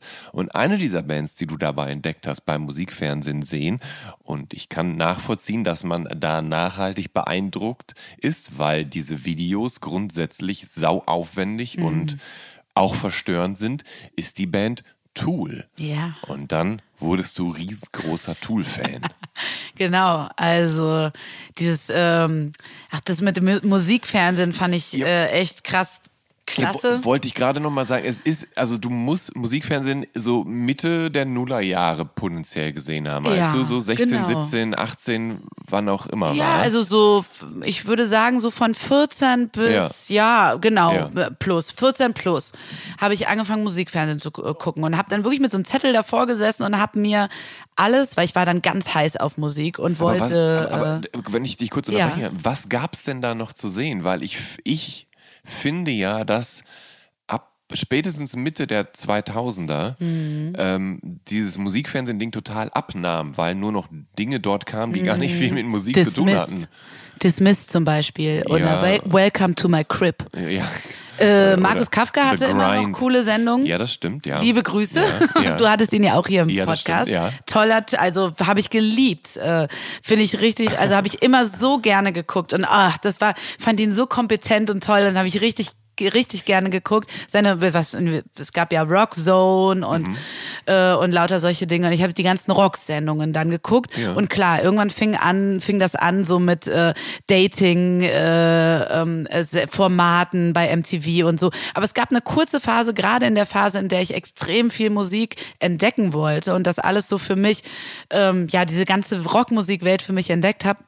Und da äh, gab es dann wirklich auch noch diese Rotation von coolen Videos, auch auf ähm, Viva auch. Ja, oder? Viva 2? War das Viva 2? Nee, es gab auch, genau, da gab es dann auch immer irgendwie stundenlang Rockrotationen. Äh, und da habe ich dann unter anderem, also neben so Bands wie Slayer und all das, habe ich dann wirklich noch so ein Buch, wo drin Ja. steht, Slayer, Rain in Blood. Und da habe ich mir alles notiert, habe ich dann auch dort zum ersten Mal ein Tool-Video gesehen. Ich weiß, ich weiß gerade gar nicht mehr genau welches. Und ich war so geflasht davon, äh, dass ich, äh, das habe ich mir ganz doll groß aufgeschrieben mit großem Ausrufezeichen und habe dann auch ähm, in meiner Zeit in diesem Jugendzentrum in Sulzbach, von dem ich erzählt habe, lauter Leute kennengelernt, die das auch äh, gehört haben. Und dann bin ich dann so richtig zu so einem peinlichen, zu so einer peinlichen Tool-Jüngerin geworden, die heute so verlacht äh, sind. Und äh, Aber, ja. Was sagst du das so? Wieso? Also wa- warum, äh, warum denkst du, werden äh, Tool Jüngerinnen und Jünger verlacht? Also, ist, also ich meine, ich habe ja manchmal den Eindruck, die Band ist einfach so, so Common Sense. Das ist so die, die Prog-Rock, Schrägstrich Prog-Metal-Band, die irgendwie alle, alle vereint. Also Ja, das stimmt. Es gab mal so einen schönen Facebook-Post von Ja. deinem Kumpel Arne Jamelle, wo er sich lustig gemacht hat Ja. über, ähm, über, über diese Tool-Fans, wie sie, wenn ein neues Album rauskommt, Ja. schon so religiös quasi vorher, wochenlang vorher schon alle damit nerven, dann stimmt. Mhm. irgendwie die ersten vor dem Plattenladen sind und dann irgendwie stundenlang darüber erzählen, wie geil das Riff ABC und äh, wie gut dieser Fibonacci-Teil jetzt da gespielt wurde und was weiß ich. ja, da muss Also, ich dem Arne Ja. Jamelle recht geben. Ja. Das ist das ist Ja, wahr. Das ist ein bisschen, bisschen viel religiöse Verehrung. Genau, Manchmal. und so war das, glaube Ja, ich, bei mir auch. ja. Und ich glaube, das meinte ich damit. Ja. Also es war dann wirklich so, ich dachte, okay, da habe ich jetzt noch mal eine höhere Macht kennengelernt. Das gesteig, übersteigt noch mal alles. Und äh, das, äh, da bin ich dann auch so ein bisschen äh, auch auf Prog-Rock gekommen und Mhm. zum Beispiel auch auf Porcupine Tree, Steven Wilson generell und äh, Porcupine Tree, die In Absentia hieß das Album. Genau, das war so richtig, äh, das, das habe ich geliebt. Das habe ich auch eins als meiner meistgehörten Alben, würde ich sagen. Sind das ähm, noch auch. Sachen, die dich begleiten oder hast du das so ein bisschen hinter dir gelassen? Tatsächlich. Mh, Ich habe ja, ich war ja ganz gespannt zum Beispiel, als Tool dann jetzt, ein, ich habe so lange darauf gewartet, dass Tool ein neues Album machen Ja. und habe dann gemerkt, als es tatsächlich rauskam, ich bin gar nicht mehr so ein riesiger Tool-Fan. Habe ich Ja. dann gemerkt. Das war zu der Zeit, war das so da. Mittlerweile habe ich ein bisschen Abstand dazu Ja. gewonnen. Finde es immer noch gut und super, aber ich bin längst nicht mehr so da verrückt wie früher. Und bei den Prox-Sachen muss ich sagen, mh, so was sich halt so total verändert hat, ist, dass ich heutzutage gar nicht mehr so auf bestimmte Genres irgendwie so abfahre besonders, sondern dass ich halt darauf gucke, was machen die Leute für Songs? Und äh, ich gucke viel mehr so auf Songstrukturen und ähm, wie, wie ist das gemacht und taugt mir das? Und da ist halt Steven Wilson eine sehr beeindruckende äh, Persönlichkeit, die mich halt, also die mich immer noch interessiert, so was sie macht und, und was sie rausbringt, obwohl ich längst nicht alles gut finde. Aber ähm, ja, das Album, also gerade das Album, was ich da damals immer gehört habe, das kann ich mir immer, immer, immer anhören Ja. und finde es immer noch ganz super toll. Ja. Ähm, es gab auch eine Phase, wo, oder beziehungsweise äh, in, zu der Zeit, als du in diesen, also als sich deine musikalischen Phasen abwechselten oder gegenseitig befruchteten, gab's, hast du auch MusikerInnen kennengelernt, die dich anscheinend sehr geprägt haben. Und zwar Björk, Bikini Kill, PJ Harvey, Tori Amos, Babes in Toyland und so weiter. Ähm, das waren so deine weiblichen Heldinnen. Um, und ich will jetzt gar nicht zu sehr vorgreifen auf deine eigene Band 24-7 Diva Heaven, aber inwiefern haben dich deine Heldinnen denn beeinflusst? Also waren das, waren das Role Models für dich? Ja, also auf jeden, jeden Fall. Man muss dazu wirklich sagen, was echt interessant ist, also auch gerade in Vorbereitung auf dieses Interview habe ich mir da viele Gedanken drüber gemacht. Äh, warum sind denn diese Bands, obwohl ich ja zum Beispiel so ein Grunge-Jüngerin irgendwie Ja. immer war, warum sind diese Bands so spät bei mir aufgetaucht? Und Ja. das hat mich dann schon ein bisschen verwundert, dass irgendwie Nirvana, Soundgarden und Alice in Chains so überpräsent waren. Ja. Und dann so Sachen wie Babes in Toyland, die habe ich erst kennengelernt, als ich später mal in einer Plattensammlung irgendwie das gefunden habe und die mir dann äh, irgendwie gebraucht irgendwie aus dem Plattenladen gekauft habe und dachte, was ist das für eine geile Platte irgendwie. Die habe ich dann wirklich erst später so entdeckt und ähm, das wundert mich doch sehr. Äh, aber als ich das dann entdeckt hatte, hatte, dachte ich, wow, okay, das gibt es ja auch in weiblich. Bitteschön, warum ist das nicht so auf dem Präsentierteller wie der Rest? Und ähm, da gibt's irgendwie so eine schöne Anekdote zu, wie ich auch so ein bisschen singen geübt habe.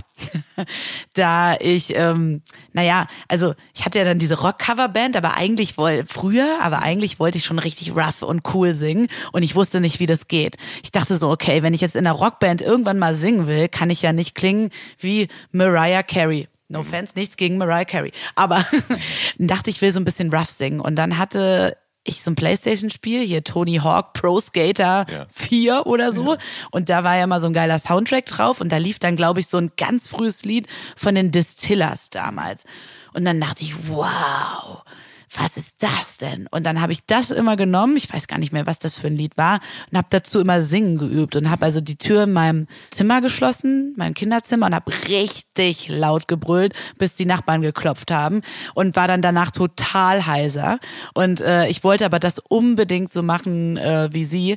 Und ähm, darüber hinaus habe ich dann halt viel mehr auch verstärkt nach weiblich äh, Ja. besetzten Bands irgendwie geschaut, vor allen Dingen auch nach Sängerinnen, weil ich irgendwie, weil ich fand, dass das total toll und äh, ist und total, aber äh, viel viel zu selten äh, auftaucht. Und dann habe ich gezielt auch danach gesucht. ja. Und zum Teil dann halt überschattet wird eben von diesen riesengroßen, Ja. männlich besetzten Rock-Acts eben. Ne? Also, Absolut. Ja. Und dabei habe ich ja jetzt auch, also du hast ja jetzt auch Sachen aufgezählt, die ja schon sehr bekannt sind, Björk Mhm. Ja, und ja, so ja, weiter und genau. so fort. So kannst du ja noch ganz, ganz weit in der Kiste kramen und da Ja. findest du ja noch viele andere super tolle Acts, gerade so aus Ja. dieser 90s Riot Girl, äh, ja, Ecke. Ja. Ja. Ähm, du hattest tatsächlich aber auch anscheinend mal eine, eine derbe Metal, äh, eine derbe Metal-Phase. Also du hattest äh, Kontakt, ich, wahrscheinlich in dem UC zu den Metal-Leuten, ne? Ja. Und hast dann da so ein bisschen deine Liebe zu äh, Thrash Metal entdeckt.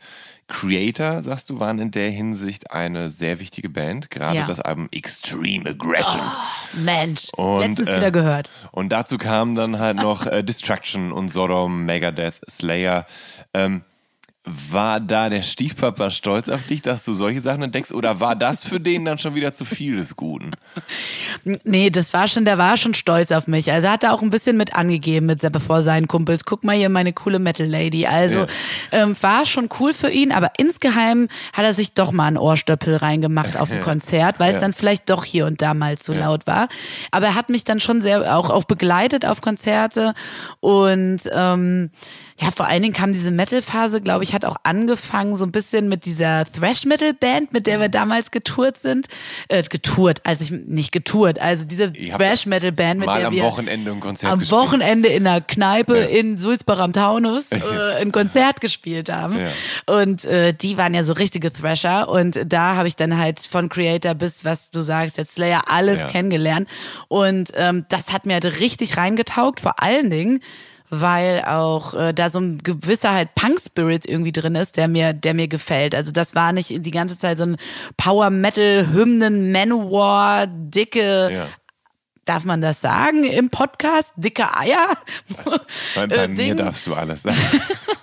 sondern irgendwie hatte das nochmal so einen anderen Spirit und das war ja auch oft sehr politisch, was mir sehr gefallen hat. Äh, also nicht immer politisch, aber ich, ich mochte so diese fiese politische Punk-Attitude auch darin bei manchen Bands. Ja. Und Creator hat mir da am meisten reingetaugt. Also war ich auch auf Konzerten und so. Höre ich auch immer noch, äh, auch gerade jetzt das neue Album, was rausgekommen ist, gehört und ich bin Fan äh, immer noch. Es ist einfach geil. Also das, äh, ich, mag laute und schnelle Musik immer noch. Wo wir gerade beim Metal sind, mir ist inzwischen wieder eingefallen, wie der Appalachen-Zitter Floristen Black Metal klingt. Und zwar Bitteschön. The, The Botanist. Oh, The Botanist. Ja. Nice, So, ja. jetzt ist, so, dann, damit die HörerInnen auch Bescheid wissen. Da haben wir Da haben wir ähm, Du hast neben der Schulzeit immer auch gejobbt, also im Baustoffhandel, als Babysitterin oder sogar in dem Sonnenstudio, in das äh, Sabrina Settler gegangen ist. Und zwar nicht zu knapp. Und äh, brauchtest du Kohle für, für Platten und Konzertbesuche oder eher für Kippen und Bier oder für all das? Du hast gut zusammengefasst, genau das. Ja. Also wirklich, ich habe Ja. ähm, ja, also ich meine, ich bin ja dann bei meiner bei meiner Mutter dann später aufgewachsen, die war ja auch alleinerziehend und so. Und es ist jetzt nicht so, dass ich da zu Hause irgendwie den großen Geldsack in die Hand bekommen habe Ja. und gesagt habe, mach mal dein Ding, sondern ich musste natürlich schon immer schauen, wenn ich mir auch dann was kaufen wollte oder so. Ähm, vor allen Dingen Musik äh, und auch Musikinstrumente und so, obwohl mich Ja. da meine Mutter immer sehr unterstützt hat und ähm, also meine Family Ja. insgesamt. Ähm, musste ich natürlich dann da mir auch mein, mein Geld verdienen. Und naja, und ich habe es tatsächlich wirklich, da- das, was du gesagt hast, ich habe es in Konzerte investiert. Ich habe auch ab und zu mal eine schöne Klamotte vielleicht versucht zu kaufen, irgendwie beim EMP-Katalog mir was richtig Cooles bestellt mit so einem Ja. mit so einem Totenkopf vorne drauf oder so. Weißt du noch, was dein erstes Band-T-Shirt war? Boah. Ich glaube, das war was geliehenes Ja. von meinem Stiefvater. Es war wahrscheinlich sowas wie Guns N' Roses tatsächlich. Ja. Das, da habe ich dann die Ärmel abgeschnitten oder so. Ja, irgendwie sowas. Das erste selbst gekaufte kann ich mich nicht mehr dran erinnern. Ich weiß aber, dass ich natürlich den EMP-Katalog äh, abonniert hatte äh, und der kam dann immer nach Hause und dann habe ich schon immer die, die krassen Sachen mit den Nieten und so ausgesucht. Also hatte wirklich komische Verirrungen, styletechnisch, auch mal so eine Rockabilly-Phase gehabt. Ja. Äh, eher so styletechnisch, weil eigentlich fand ich die Musik ziemlich furchtbar, muss ich sagen, glaube ich, im Nachhinein. Aber ich wollte halt so aussehen mit so einem geraden Pony und so schönen Tütüröckchen und so. Und da habe ich mir dann immer schön äh, auch mal Accessoires natürlich von gekauft und Buttons. Aber ja, vor allen Dingen auch CDs und Konzerte. Ja. Und äh, ja, ich habe leider schon sehr früh angefangen zu rauchen. Mittlerweile bin ich sehr stolz drauf, rauche ich nicht mehr. Zumindest keine Zigaretten. Und äh, ich ähm, ja, habe dann auch sehr viel für Zigaretten ausgegeben. Ja, ja. Eine lange Zeit. Ja. Du kennst mich auch noch als Raucherin. Ich kenne dich auch noch als Raucherin. Ja, ja. Du hast immer selbst gedreht und dann so ganz dünne, ganz dünne Fluppen. Ja. Ähm, Mitte der Nuller, da bist du äh, alt genug, beziehungsweise eben in dem Alter, in dem du dann auch ausgehen kannst, ohne Ärger zu bekommen und Hausarrest. ähm, nun ist in Schwalbach am Taunus ja vielleicht nicht so viel zu holen, abgesehen vom UC und so. Aber äh, von bis nach Frankfurt am Main sind es nur 21 Minuten mit der S-Bahn.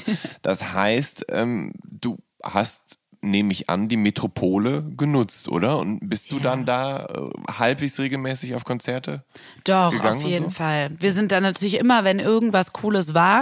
Und man muss sagen, es war gar nicht mal so häufig der Ja. Fall, weil Frankfurt schon eine, eine dolle Elektro-dominierte Szene Mhm. auch hat und äh, nicht so viel Rock-Szene. Aber es gibt ja zum Beispiel die Batsch Cup. Genau, das Ja, war der ja. Place to be. Die Ja. Batsch Cup, das dazugehörige Nachtleben. Ja. Die Batsch Cup hat irgendwann, also das war wirklich der Place to be. Ja. Da waren alle tollen Bands, auch früher schon, heute noch.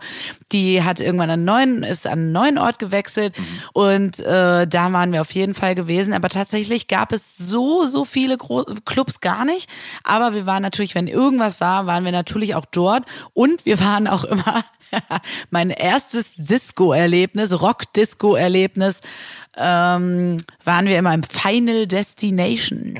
Oh, Eine oh, Rock- und Metal-Disco in Frankfurt an der Konstabler Wache, die es mittlerweile auch nicht mehr gibt. Und da habe ich so meine ersten abends ausgehen, äh, wirklich in einen, so eine Art Club mit, ich bestell mal einen Cocktail und bleib länger Ja. auf und, äh, und guck mir mal die netten Leute da an und so und flirte mal so ein bisschen.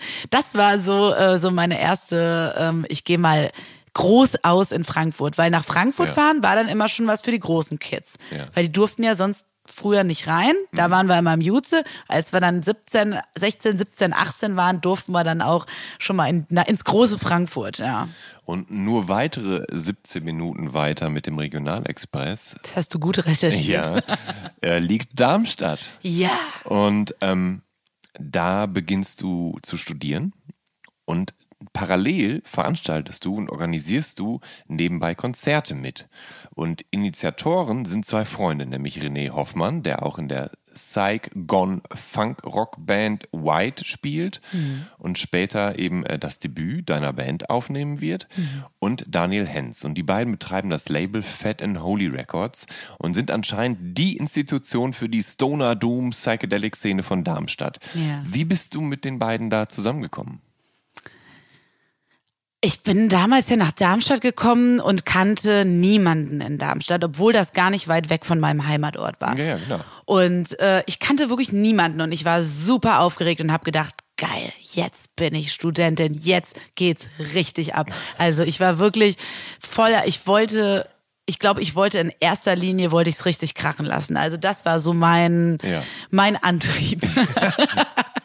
und ähm, und dann gab es so ein tolles oder gibt es immer noch Veranstaltungsmagazin, das P-Magazin. Und da wurde dann immer aufgeführt, was es so für tolle Veranstaltungen gibt. Und dann habe ich ein Bild gesehen einmal, irgendwie so Freitagabend, DJ-Duo, Fat and Holy Records im damals 603 QM, ein Studentenclub, in dem ich später auch an der Bar gearbeitet habe. Und äh, habe gedacht, erstens, sehen die ja ganz süß aus. Zweitens äh, legen die da irgendwie Kaius und Co. auf, Stoner Rock. Das hatte ich so langsam schon für mich entdeckt. Ja. Und gerade so angefangen, fand das richtig spannend und habe gedacht, okay, das ist die Veranstaltung, auf die ich gehe.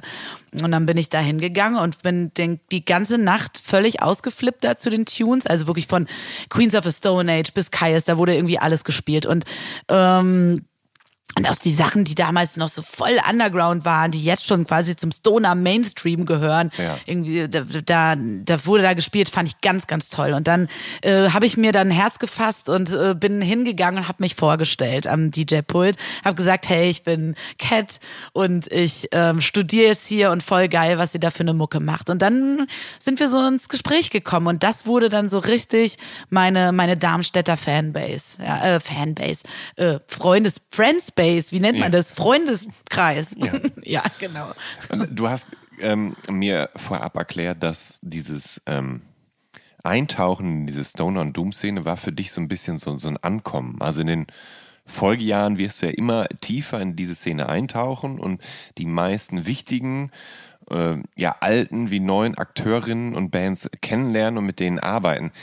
Äh, kannst du beschreiben, was diese Szene ausmacht? Also was ähm, sie so vielleicht von anderen Subkulturen unterscheidet, dieses Stoner Doom, Psychedelic, Retro, Heavy Rock Gerüst. Es ist ja schon eine große und auch sehr bunte Szene.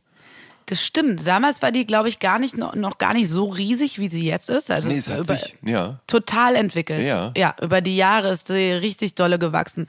Und ähm, damals die Leute, die das da gehört haben, die ich da auch in Darmstadt kennengelernt habe, waren alles so total piesige Leute. Die waren richtig lässig drauf. Die waren total friedlich und nicht irgendwie so eine Hau drauf Kollegen, äh, sondern die waren, also die haben natürlich auch alle irgendwie gekifft und so und waren total tiefenentspannt und irgendwie ähm, fühlt sich mich da total, mh, es war nicht so ein, man hat das Gefühl, man wird da gut aufgenommen in der Szene und es ist nicht so ein, wen kennst du oder wer bist du und wie viele Bands kennst du schon und nicht so dieses Vergleichen, sondern Ja. es war so, hey, alles klar, du bist auch dabei, voll cool, sei dabei. und auch dieses Hippieske, dadurch, dass ich auch diesen 70s Rock immer mochte, ähm, mochte ich auch natürlich diesen Geruch von Räucherstäbchen vom Re René Hofmann aus René Hofmanns Wohnung äh, und äh, war dann so äh, und auch die Klänge und dass das auch so mit Psychedelic irgendwie vermischt wurde, ähm, hat mich dann halt, also war dann auch nicht weit weg von den Sachen, die ich sowieso mochte.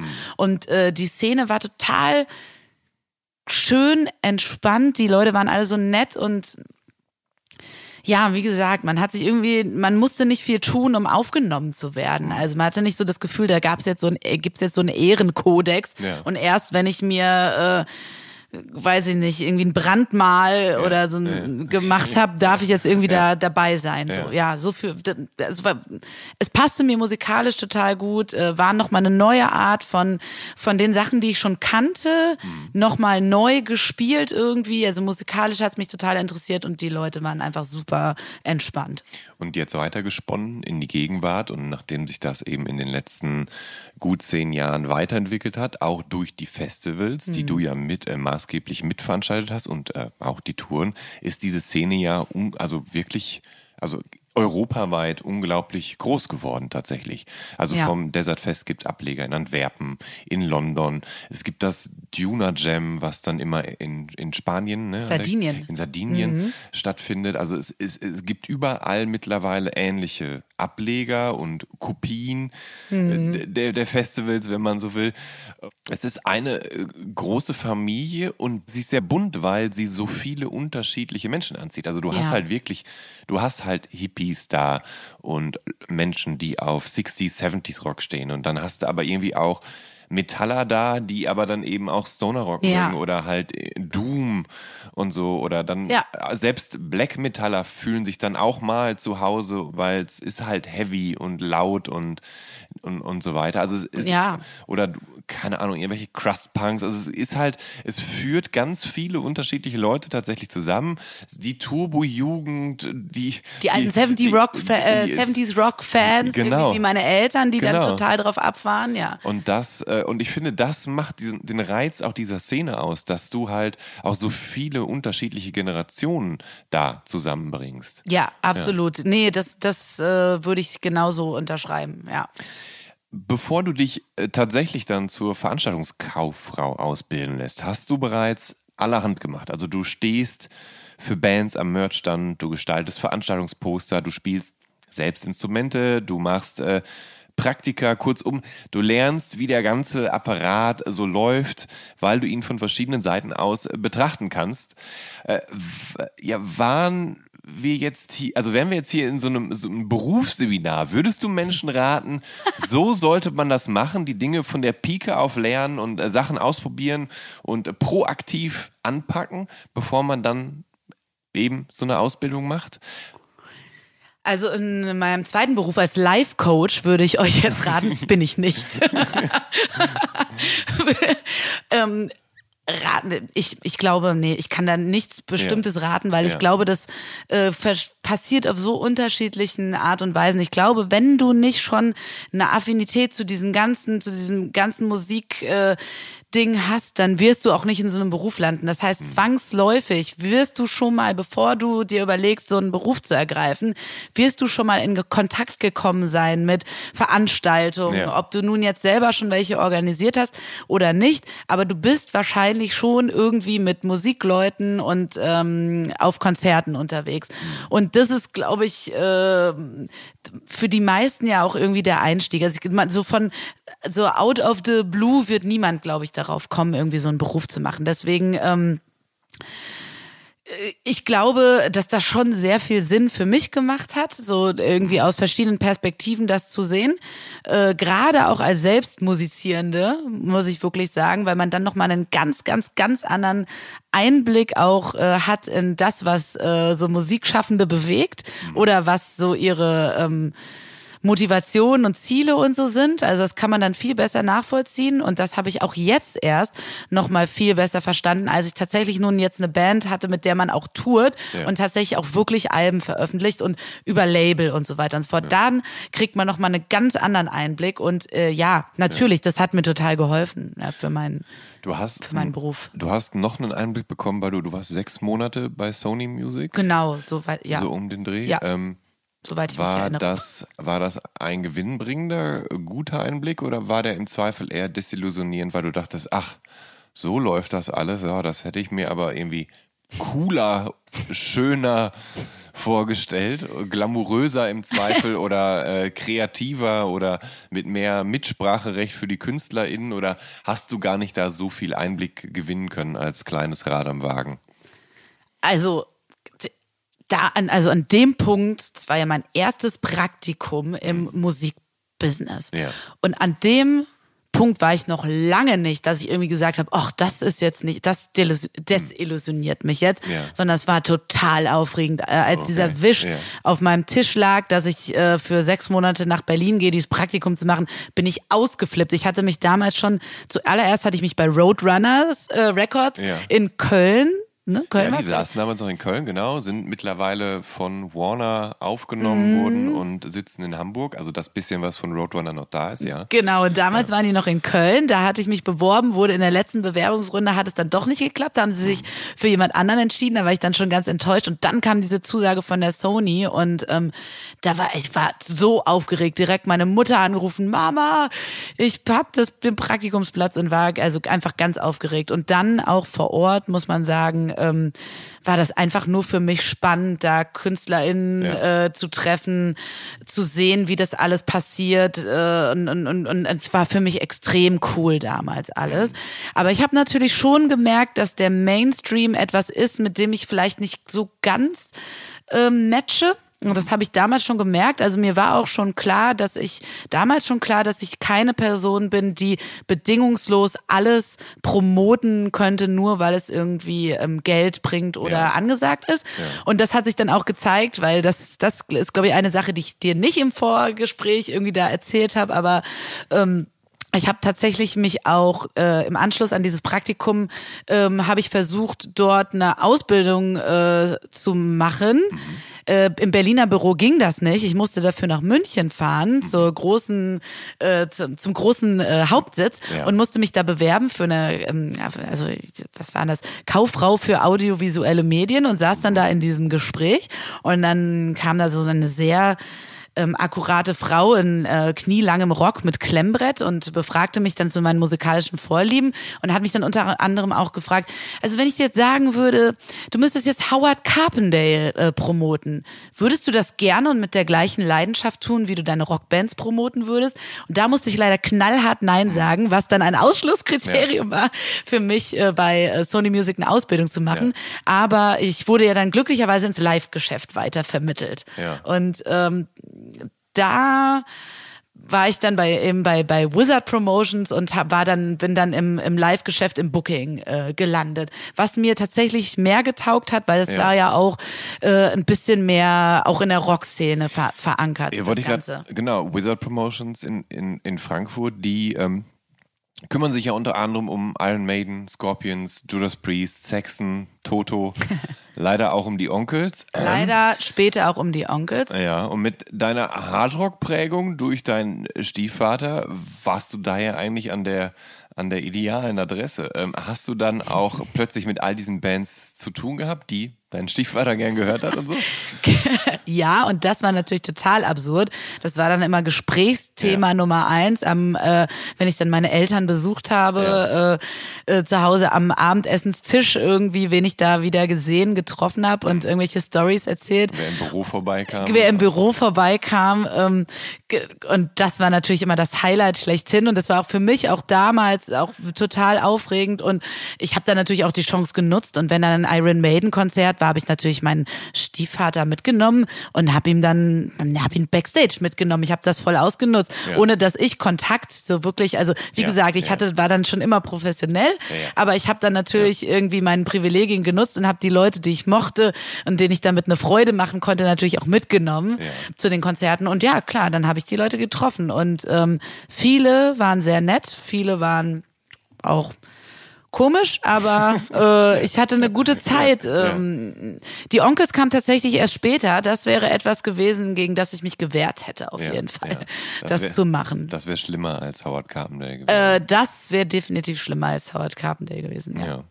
Ähm, durch die Veranstaltung in, in Darmstadt, da hast du damals schon Matte Wandwein kennengelernt. Der Van Deven. Van Deven. Ja, ah, Van Deven. Ich, dann hast du so wieder ausgesprochen. Das hast du so elegant gesagt. Ja, Van Deven habe ich Van Deven? Van Deven. Van Deven. Van Deven.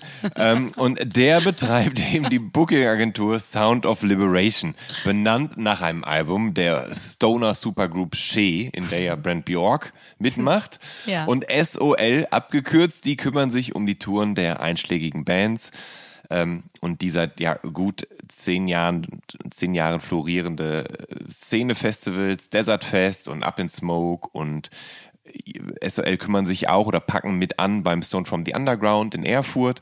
Und, ähm, und Mathe braucht tatsächlich jemanden und zack, bist du bei SOL. Wie war das, wenn man plötzlich so mit so Szenelegenden wie Ex-Fu Manchu und Ex-Kai-Schlagzeuger Brent Bjork arbeitet oder eben dessen äh, Bassistenkollegen Nick Oliveri, der auch bei Kais war und Queen of the Stone Age oder eben so einem Doom-Urgestein wie Wino von The Obsessed und St. Vitus oder Bobby Liebling von Pentagram zu tun hat. Also es sind ja durchaus Kaliber, im Britischen würde man sagen, die sind troubled.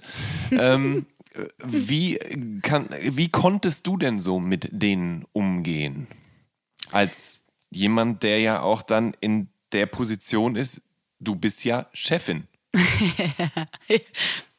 ja, also, also als ich ja den Job irgendwie äh, angenommen hatte, war ich ja auch, so, ich war ja so richtig in der Stoner-Szene aktiv und mhm. total dabei.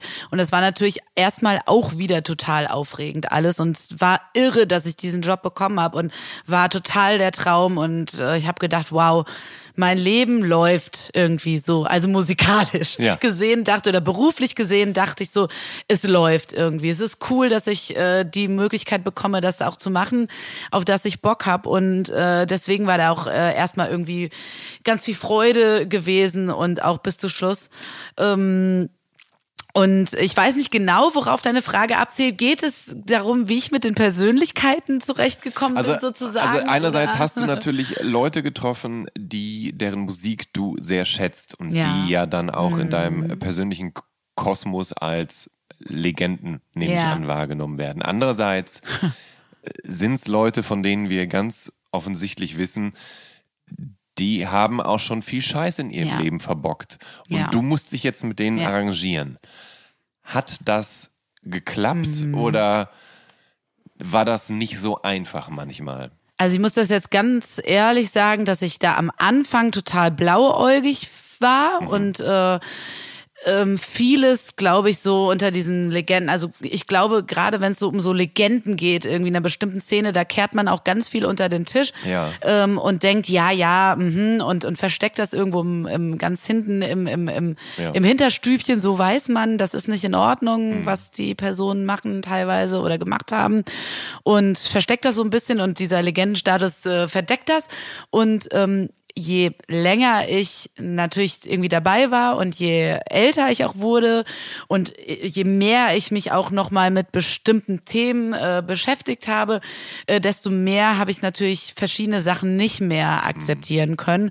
Und ähm, ich muss auch sagen, es ist auch einer der Gründe, also ganz, ganz viele Gründe, warum ich ähm, jetzt professionell erstmal als Bookerin äh, aufgehört habe, ist auch einer der Gründe, dass äh, dass ich nicht äh, d'accord gehe, gehe eine eine eine Band zu buchen, die äh, wo, wo mir die Menschen nicht passen, wo ich denke, ähm, da gibt es jemanden, der seine Frau eingesperrt und verprügelt hat irgendwie Ja. und äh, dann dann Bobby Liebling hat seine Mutter verhauen und ist dafür in den Knast ist gekommen. dafür in den Knast gegangen und ich möchte das Wino ist ja. mit Drogen erwischt worden und dann äh, abgeschoben worden und so Sachen. Ja, es Diese ist- Drogengeschichten, das war bei mir immer so, okay, ähm, das Ja. müssen sie irgendwie wissen, aber Ja. sobald irgendwie Gewalt oder auch vor allen Dingen Gewalt gegen Frauen irgendwie. Mhm. im Spiel ist, dann hört es bei mir halt auf. Und ähm, ich konnte das auch nicht mehr mit meinem Gewissen vereinbaren, Ja. diesen Leuten eine Plattform zu geben. Und das finde ich, also irgendwann kam bei mir einfach so ein Reality-Check. Okay, für was stehe ich? Mhm. Ja. wen, was habe ich eigentlich für eine Macht auch zu sagen, Ja. ich gebe dir eine Plattform Ja. in Form von Live-Konzerten und die wollte ich dann auch einfach nicht mehr bieten irgendwann. Also das ist ein kleiner Teil, weil längst nicht, natürlich nicht alle so sind, aber du hast ja jetzt Persönlichkeiten angesprochen, wo es Mhm. Ja. auch in der Vergangenheit viel Trouble gab und ähm, das fand ich nicht in Ordnung, finde ich nicht in Ordnung, will ich nicht unterstützen. Gleichzeitig habe ich auch Typen angesprochen, die natürlich in der Szene als Legenden durchaus aus gutem Grund gelten. also es sind Mhm, klar. ja alles große Charaktere, die Klar. eben auch äh, ja, in zugkräftigen Bands spielen, die auf die es dann sich auch nur schwer, also die man schwer ausklammern Ja. kann, wenn man solche Festivals veranstaltet, weil man braucht ja Headliner, Ja. man braucht die großen Namen. Und, Es ist und total sowas. schwierig und das ist, jetzt hast du nämlich einen guten Punkt. Du kannst eigentlich diese Bands da nicht ausladen, wenn du wirtschaftlich erfolgreich Mhm. Ja. sein möchtest.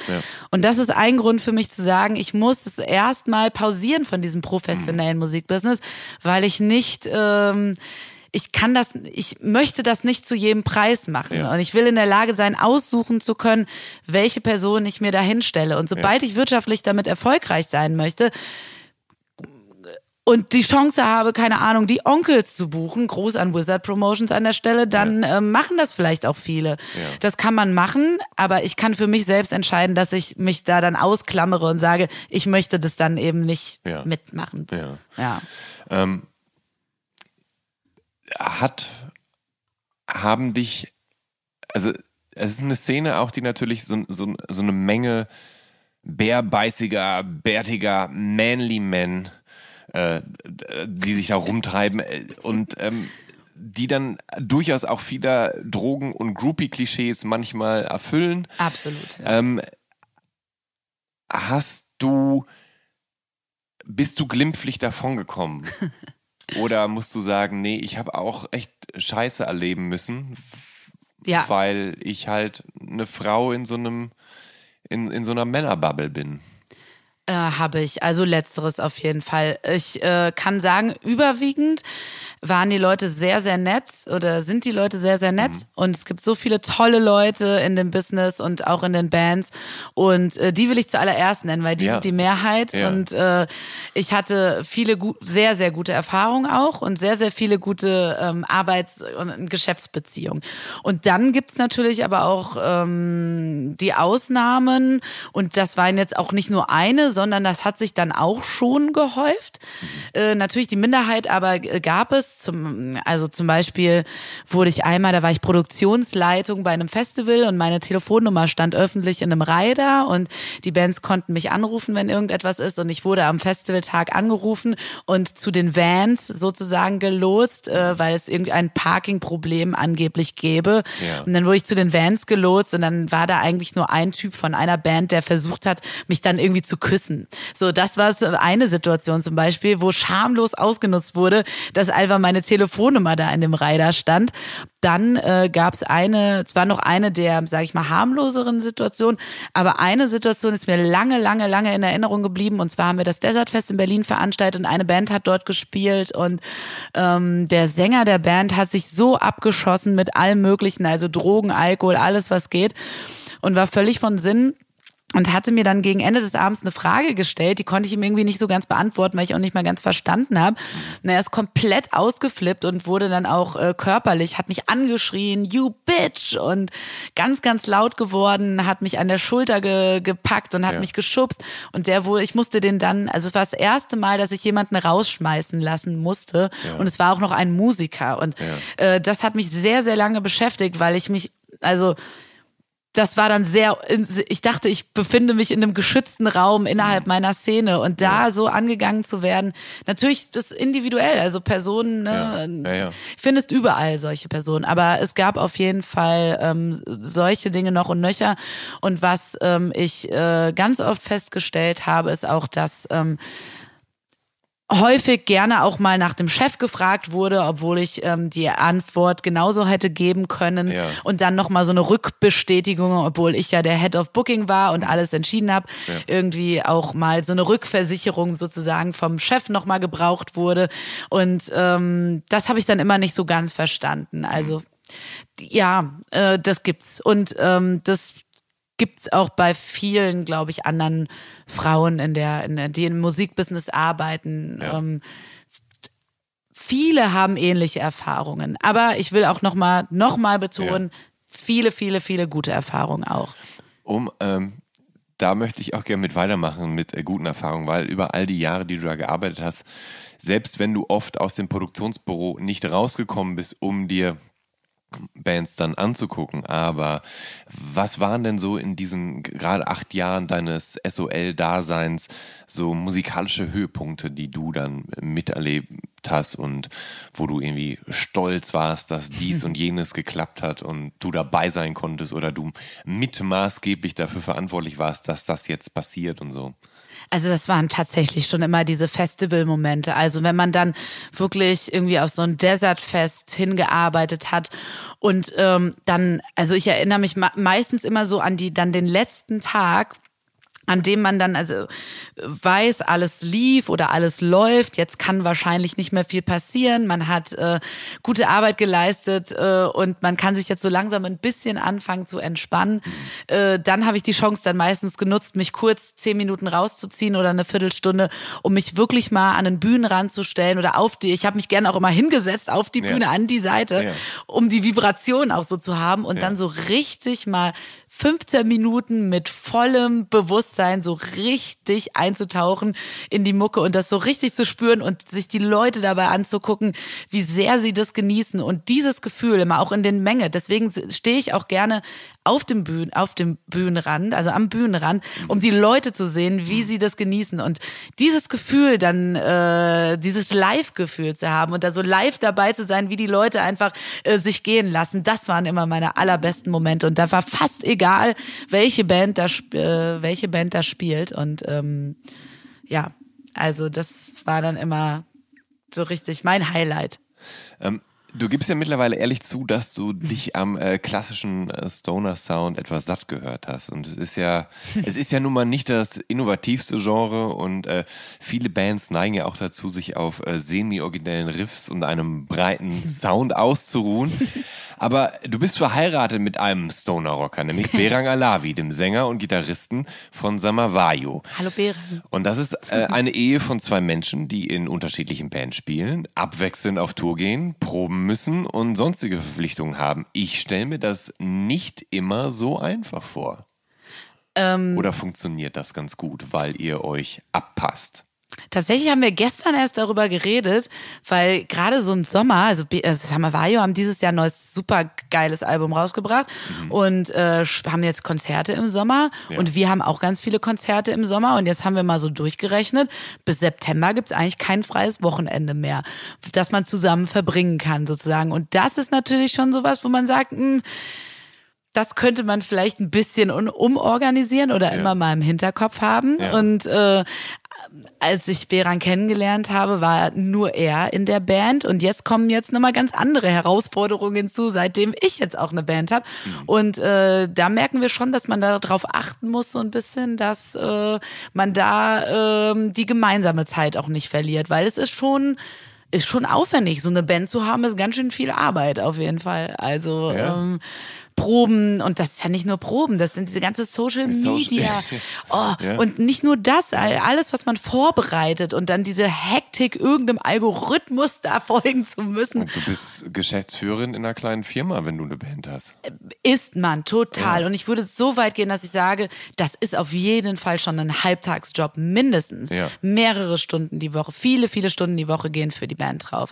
Es vergeht kein Tag, in dem ich nicht mit meiner Band schreibe, zum Beispiel. Und Berang ist ja, t- t- in Samavayo gibt's ja seit 20 Jahren. Die sind genauso da drin. Und Mhm. Ja. äh, ähm, ja, da muss man schon gucken, dass man da zusammenkommt, weil wir ja auch, äh, auch beide auch noch arbeiten zusammen. Ja, Aber also. gibt es denn auch Momente, wo ihr euch so gegenseitig befruchtet? Also wo der Punkt gekommen ist, an dem ihr euch ehrliches Feedback persönlich neuer Songs gebt oder, oder wo ja, im, im Zweifel B-Rang eine ne gute Songidee beisteuert oder du umgekehrt vielleicht bei Samavayo sagst, ey, hier, das könnte man doch so machen. Also das, Ja. das, das äh, passiert sowas auch, dass ihr quasi euch ja gegenseitig kreativ befruchtet? Ja, absolut. Also das ähm, jetzt auch als äh, das, das neue Samavayo-Album rauskam, habe ich irgendwie alle möglichen Schritte mitverfolgt und auch irgendwie auch mal meinen Senf dazu gegeben. Und Berang fragt dann auch danach, was ich sehr schön finde, weil das irgendwie mir auch ein gutes Gefühl gibt,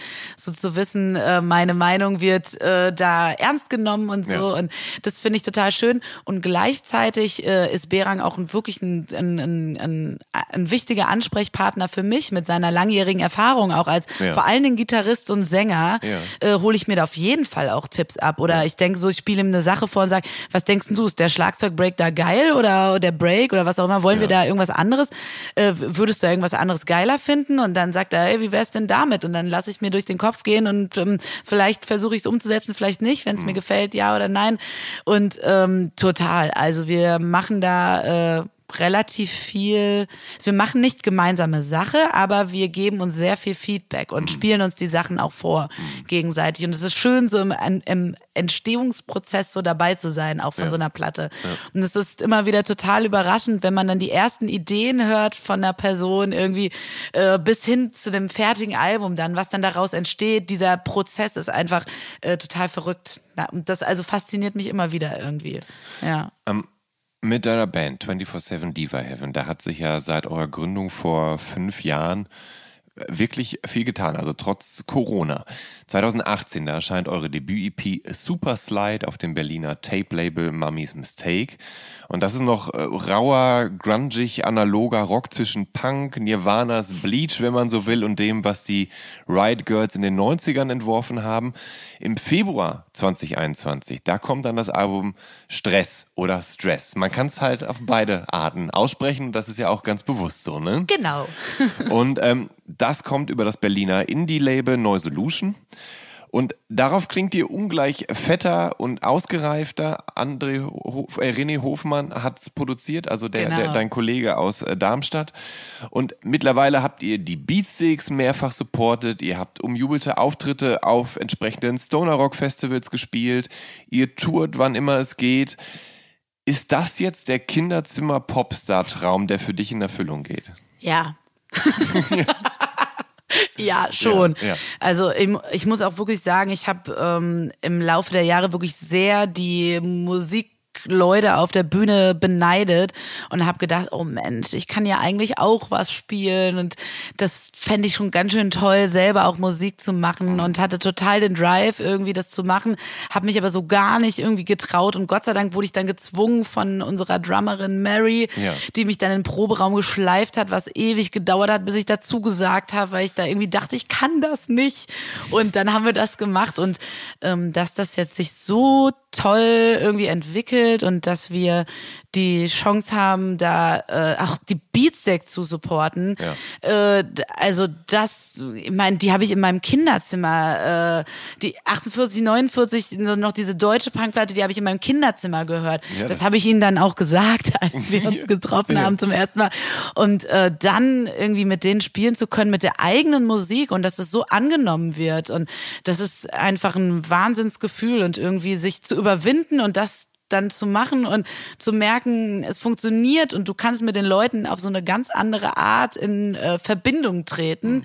ist äh, Wahnsinn. Und ja, man muss sagen, ich bin voll, ich sehe mich selbst irgendwie als das Spice Girl irgendwie von, Nummer drei, irgendwie von drei und und, und äh, deswegen wir packen ja auch immer irgendwie wir checken immer unsere Outfits vorher, wir ja. machen Leben so richtig dieses ähm, dieses diesen Performer-Dream irgendwie. So, was ziehen wir an? Wie präsentieren wir das? Und ähm, wir, das ist so richtig für uns wie so ein nochmal so ein zweites Leben irgendwie. Ja, ich ich, ich habe das ja jetzt ähm, beobachtet ein paar Jahren und habe ja auch wirklich einige Auftritte von euch äh, gesehen und, und, und, und, und, und sehe auch, wo das mit euch hingeht und dass das für dich ja auch so zum Teil wirklich auch ganz neue, ganz neue Welten eröffnet. Also neue musikalische ja. Welten, neue optische Welten und ja. so. Ähm, auch so, ja. auch so, also hat gar nichts mit dem in Anführungsstrichen Stoner-Muff zu tun, auch wenn du letztendlich aus dieser Szene kommst und so. Ja. Ähm, und durch deine Band, da bist du ja mittlerweile in dieses große Flinter-Universum gewandert. Flinter ist ein Akronym für Frauen, Lesben, Intersexuelle, Nichtbinäre, Trans- und Agender-Personen. Und, ähm, und spielt eine dieser Person in einer Band mit, dann nennt man das eine Flinterband. Also die Sorte Bands, die leider die großen Rockfestivals in Deutschland immer ja noch ungenügend mit einbeziehen, muss man leider sagen. Und damals hast du mit der Stoner-Szene eine Familie gefunden. Ist diese, dieses Flinterband-Ding jetzt so eine Art neue Familie für dich? Ähm, das ist ja eine richtige Frage, ne?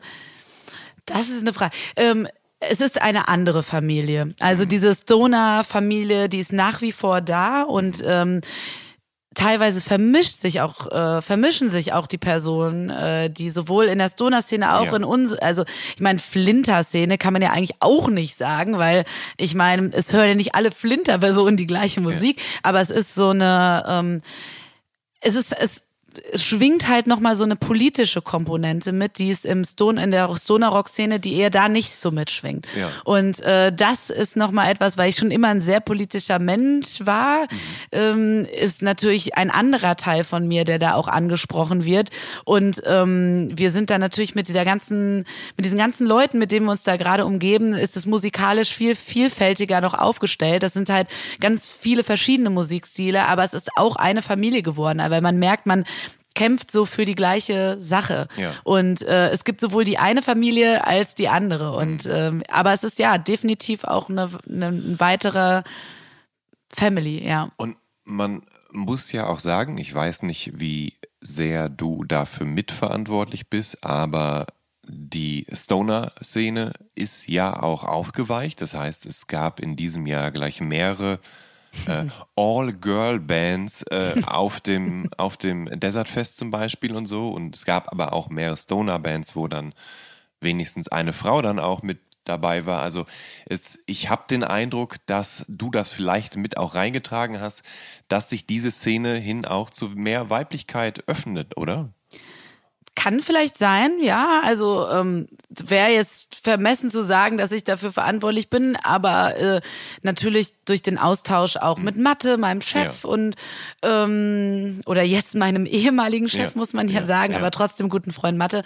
Ähm, natürlich gab es den Austausch und wir haben gesagt, hey, zum Beispiel dieses Jahr für dieses Desertfest hatten wir uns überlegt, wir machen eine, ähm, ja, eigentlich eine Girl Noisy Stage, also unser Kollektiv, was wir hier Genau, haben in da, mu- Berlin. genau, da möchte ich gleich noch drüber reden, ja. Genau, und ähm, die Idee wurde dann so ein bisschen umgebaut und äh, mündete dann darin, dass wir einfach ein paar mehr auch äh, Flinter-besetzte Bands hatten. Mhm. Äh, wie zum Beispiel Maida Vale äh, aus Schweden Ja. ähm, und Lost Bitchos Ja. und äh, auch ähm, äh, zum Die Beispiel. mit, die mit ihrem Kumbia-Sound ja eigentlich gar nichts mit äh, Stoner zu tun haben. Und die trotzdem Und die so abgerissen ja, haben. Und genau. alle haben Ja, getanzt, genau. diese ganzen bärtigen, schwarz Ja. angezogenen Ja. Leute haben getanzt zu diesem Kumbia-Sound. Ja. Und ähm, das ist schön zu sehen. Und gleichzeitig habe ich irgendwie das Gefühl, ist das jetzt der Zeitgeist. Mhm. Und äh, es ist halt auf dem Tisch, es wird diskutiert. Und zu Recht wird es diskutiert, dass es da halt ein Lack gibt irgendwie.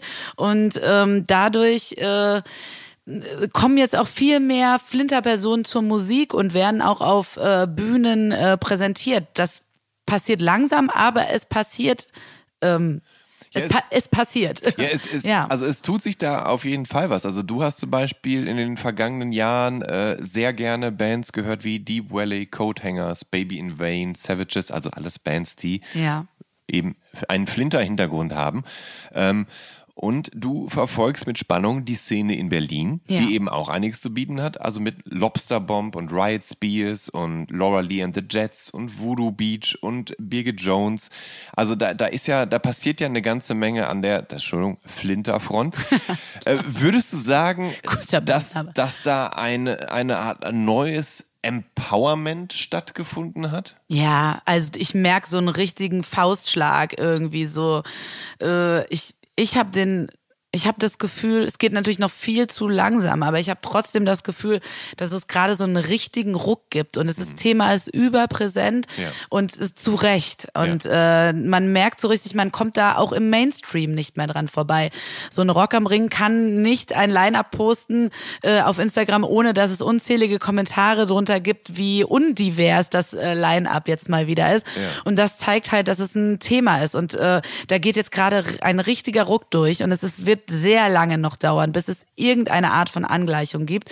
Aber man merkt so richtig, dass ähm, vor allen Dingen auch junge Mädels äh, sich angesprochen fühlen, selbst ein Instrument zu lernen. Und das kriegen wir hautnah mit, zum Beispiel bei unseren Diva-Heaven-Konzerten, wo tatsächlich sehr viele junge Mädels kommen, äh, die sich äh, fotografieren lassen und Autogramme abholen und sagen, ähm, dass sie jetzt anfangen, Gitarre oder Schlagzeug oder was auch immer zu spielen und eine Band gründen wollen. Und ich habe also wie gesagt, als ich damals meine Schülerband hatte, gab es kein einziges Mädchen, das ich zumindest kannte, Ja. das irgendwie eine E-Gitarre gespielt hat oder so. Es gab keine. Also außer Klar, meine Freundin Sarina damals, die war dann aber auf einer anderen Schule. Aber es war wirklich Ja. eine, ähm, äh, wirklich äh, eine ganz tolle Ausnahme. Und jetzt kommen diese ganz jungen Mädels da zu unseren Konzerten und, und erzählen uns, was sie schon alles Geiles spielen. Und ähm, da merke ich richtig, dass sich was bewegt. Und das darf jetzt nicht einfach nur mal so ein schnelles Phänomen irgendwie sein, sondern das muss jetzt,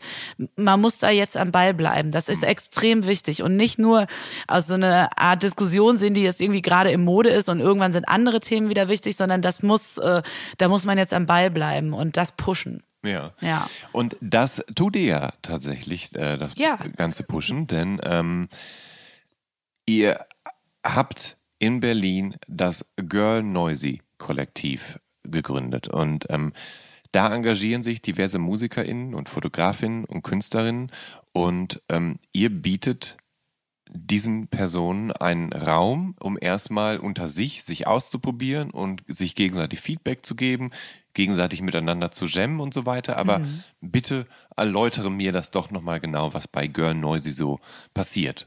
Und wo das passiert und wann das passiert. Genau, Girl Noisy gibt's ja mittlerweile seit mm, 2019, leider ja mit Corona-Unterbrechung. Ja, ja, ja.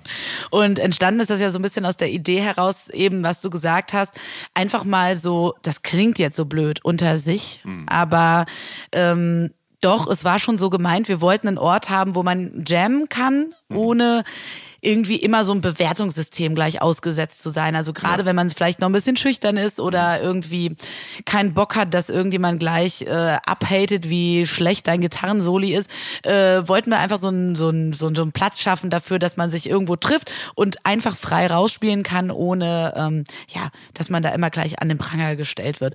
Und äh, da haben wir angefangen mit einer ersten Jam-Session und das war dann sozusagen auch unsere ähm, unsere Absicht, erstmal Jam Sessions, schwieriges Wort, Jam Sessions Ja. zu organisieren. Und damals war das noch im Toast Hawaii, einmal äh, im Monat, dienstags. Dienstags, einmal im Monat, genau. Äh, Im Toast Hawaii Club im Prenzlauer Berg hier in Berlin. Ähm, der hat dann leider zugemacht und wir sind umgezogen in die Zukunft am Ostkreuz, die nun leider auch zumacht, was äh, extrem tragisch ist und wir jetzt auf der Suche nach einem anderen Ort sind Höchst tragisch. Sehr, sehr tragisch und äh, müsste eigentlich verhindert werden, wenn das jetzt hier jemand hört, bitte verhindert diese Schließung. Oder sucht einen anderen Ort für die Zukunft am Ostkreuz. Und ähm, genau, einmal im Monat eine Jam-Session.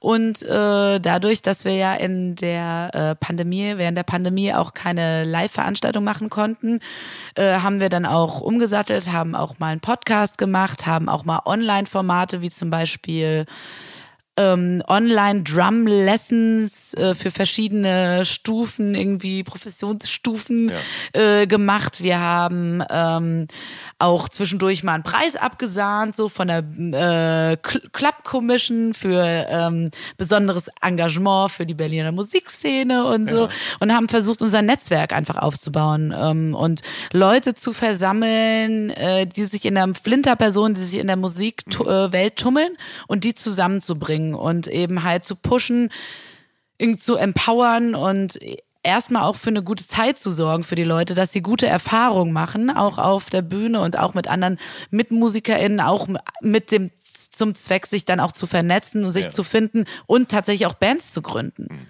Ja, und ich glaube, gerade dieses äh, Vernetzen ist sehr wichtig, weil ich mir habe sagen lassen oder irgendwo gelesen habe, dass das tatsächlich bei Frauen ein großes Problem ist, dass sie nicht so selten so ein Netzwerk haben oder nicht so gute Netzwerkerinnen sind wie Männer. Männer bauen sich gerne schneller Netzwerke auf und profitieren dann voneinander.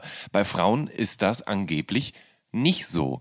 Dementsprechend ist, also anscheinend, ich habe es irgendwo, ich habe es irgendwo gelesen. Ich weiß Ich will nicht. mich jetzt nicht in die Nesseln setzen. Ich bin zwar aber, Soziologin halbe, unabgeschlossen, aber, aber, aber, das kann ich dir jetzt nicht aber dementsprechend ist das ja ganz hervorragend, dass ihr dann so dieses Netzwerk zur Verfügung stellt und diesen auch äh, Safe Space habt, wo man sich eben, wo man man selbst sein kann. Ja, und man muss ja auch erstmal die Leute treffen. Also wenn du halt als Musikerin irgendwie auf ein Konzert gehst und äh, du möchtest dich gerne mit anderen MusikerInnen vernetzen, dann wirst du meistens keine offensichtlich finden, weil auf der Bühne siehst du diese anderen Musikerinnen nicht Ja. und du wirst äh, wahrscheinlich überwiegend äh, männlich besetzte Bands finden und wenn du dich dann vernetzen möchtest, musst du schon sehr dolle graben und sehr viel dich durchfragen, um irgendwann zu einer, einer Person zu gelangen, die vielleicht auch Lust hat, eine Band zu gründen und so. Das heißt, ähm, es ist auch einfacher zu netzwerken als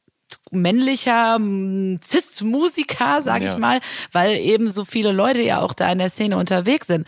Und ähm, dementsprechend wollten wir halt, wie du schon sagst, dann einfach den Raum schaffen, dass man sich besser und schneller kennenlernen kann. Deswegen hatten wir auch am Anfang immer so, da haben wir immer noch so ein Board, da kann man dann raufschreiben, was, ob man eine Band sucht, ob man eine Fotografin sucht, wen auch immer, äh, kann seine Nummer darauf schreiben. Einfach, wir posten das auch auf Instagram, natürlich ohne die Nummern, aber diese Gesuche und ähm, ähm, wollen halt das forcieren, dass die Leute sich auch finden tatsächlich. Dass es ein Anlauf, eine Anlaufstelle gibt.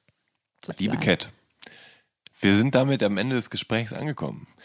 Ich, war sehr schön. Ich danke dir ganz herzlich für dieses schöne Gespräch. Vielen Dank, lieber Jan, das war sehr schön. Schön, dass du dabei warst. Und ähm, liebe Zuhörerinnen und Zuhörer, wenn ihr auf dem Laufenden bleiben wollt, wann welcher Gast mit seinem Gespräch online geht und wie unsere Interview, Interviewsituation ausgesehen hat oder was meine Gäste für ein tolles Outfit getragen haben, sollte idealerweise den Instagram-Kanal von Visions abonnieren oder einfach meinen persönlichen oder eventuell gar beide. Dort gibt es dann immer Fotos und Infos zum Gespräch. Und ich hoffe, dass wir uns dann bei der nächsten Episode von Der Soundtrack meines Lebens wieder hören. Bis dahin, bleibt gesund, Euren Schwarzkamp.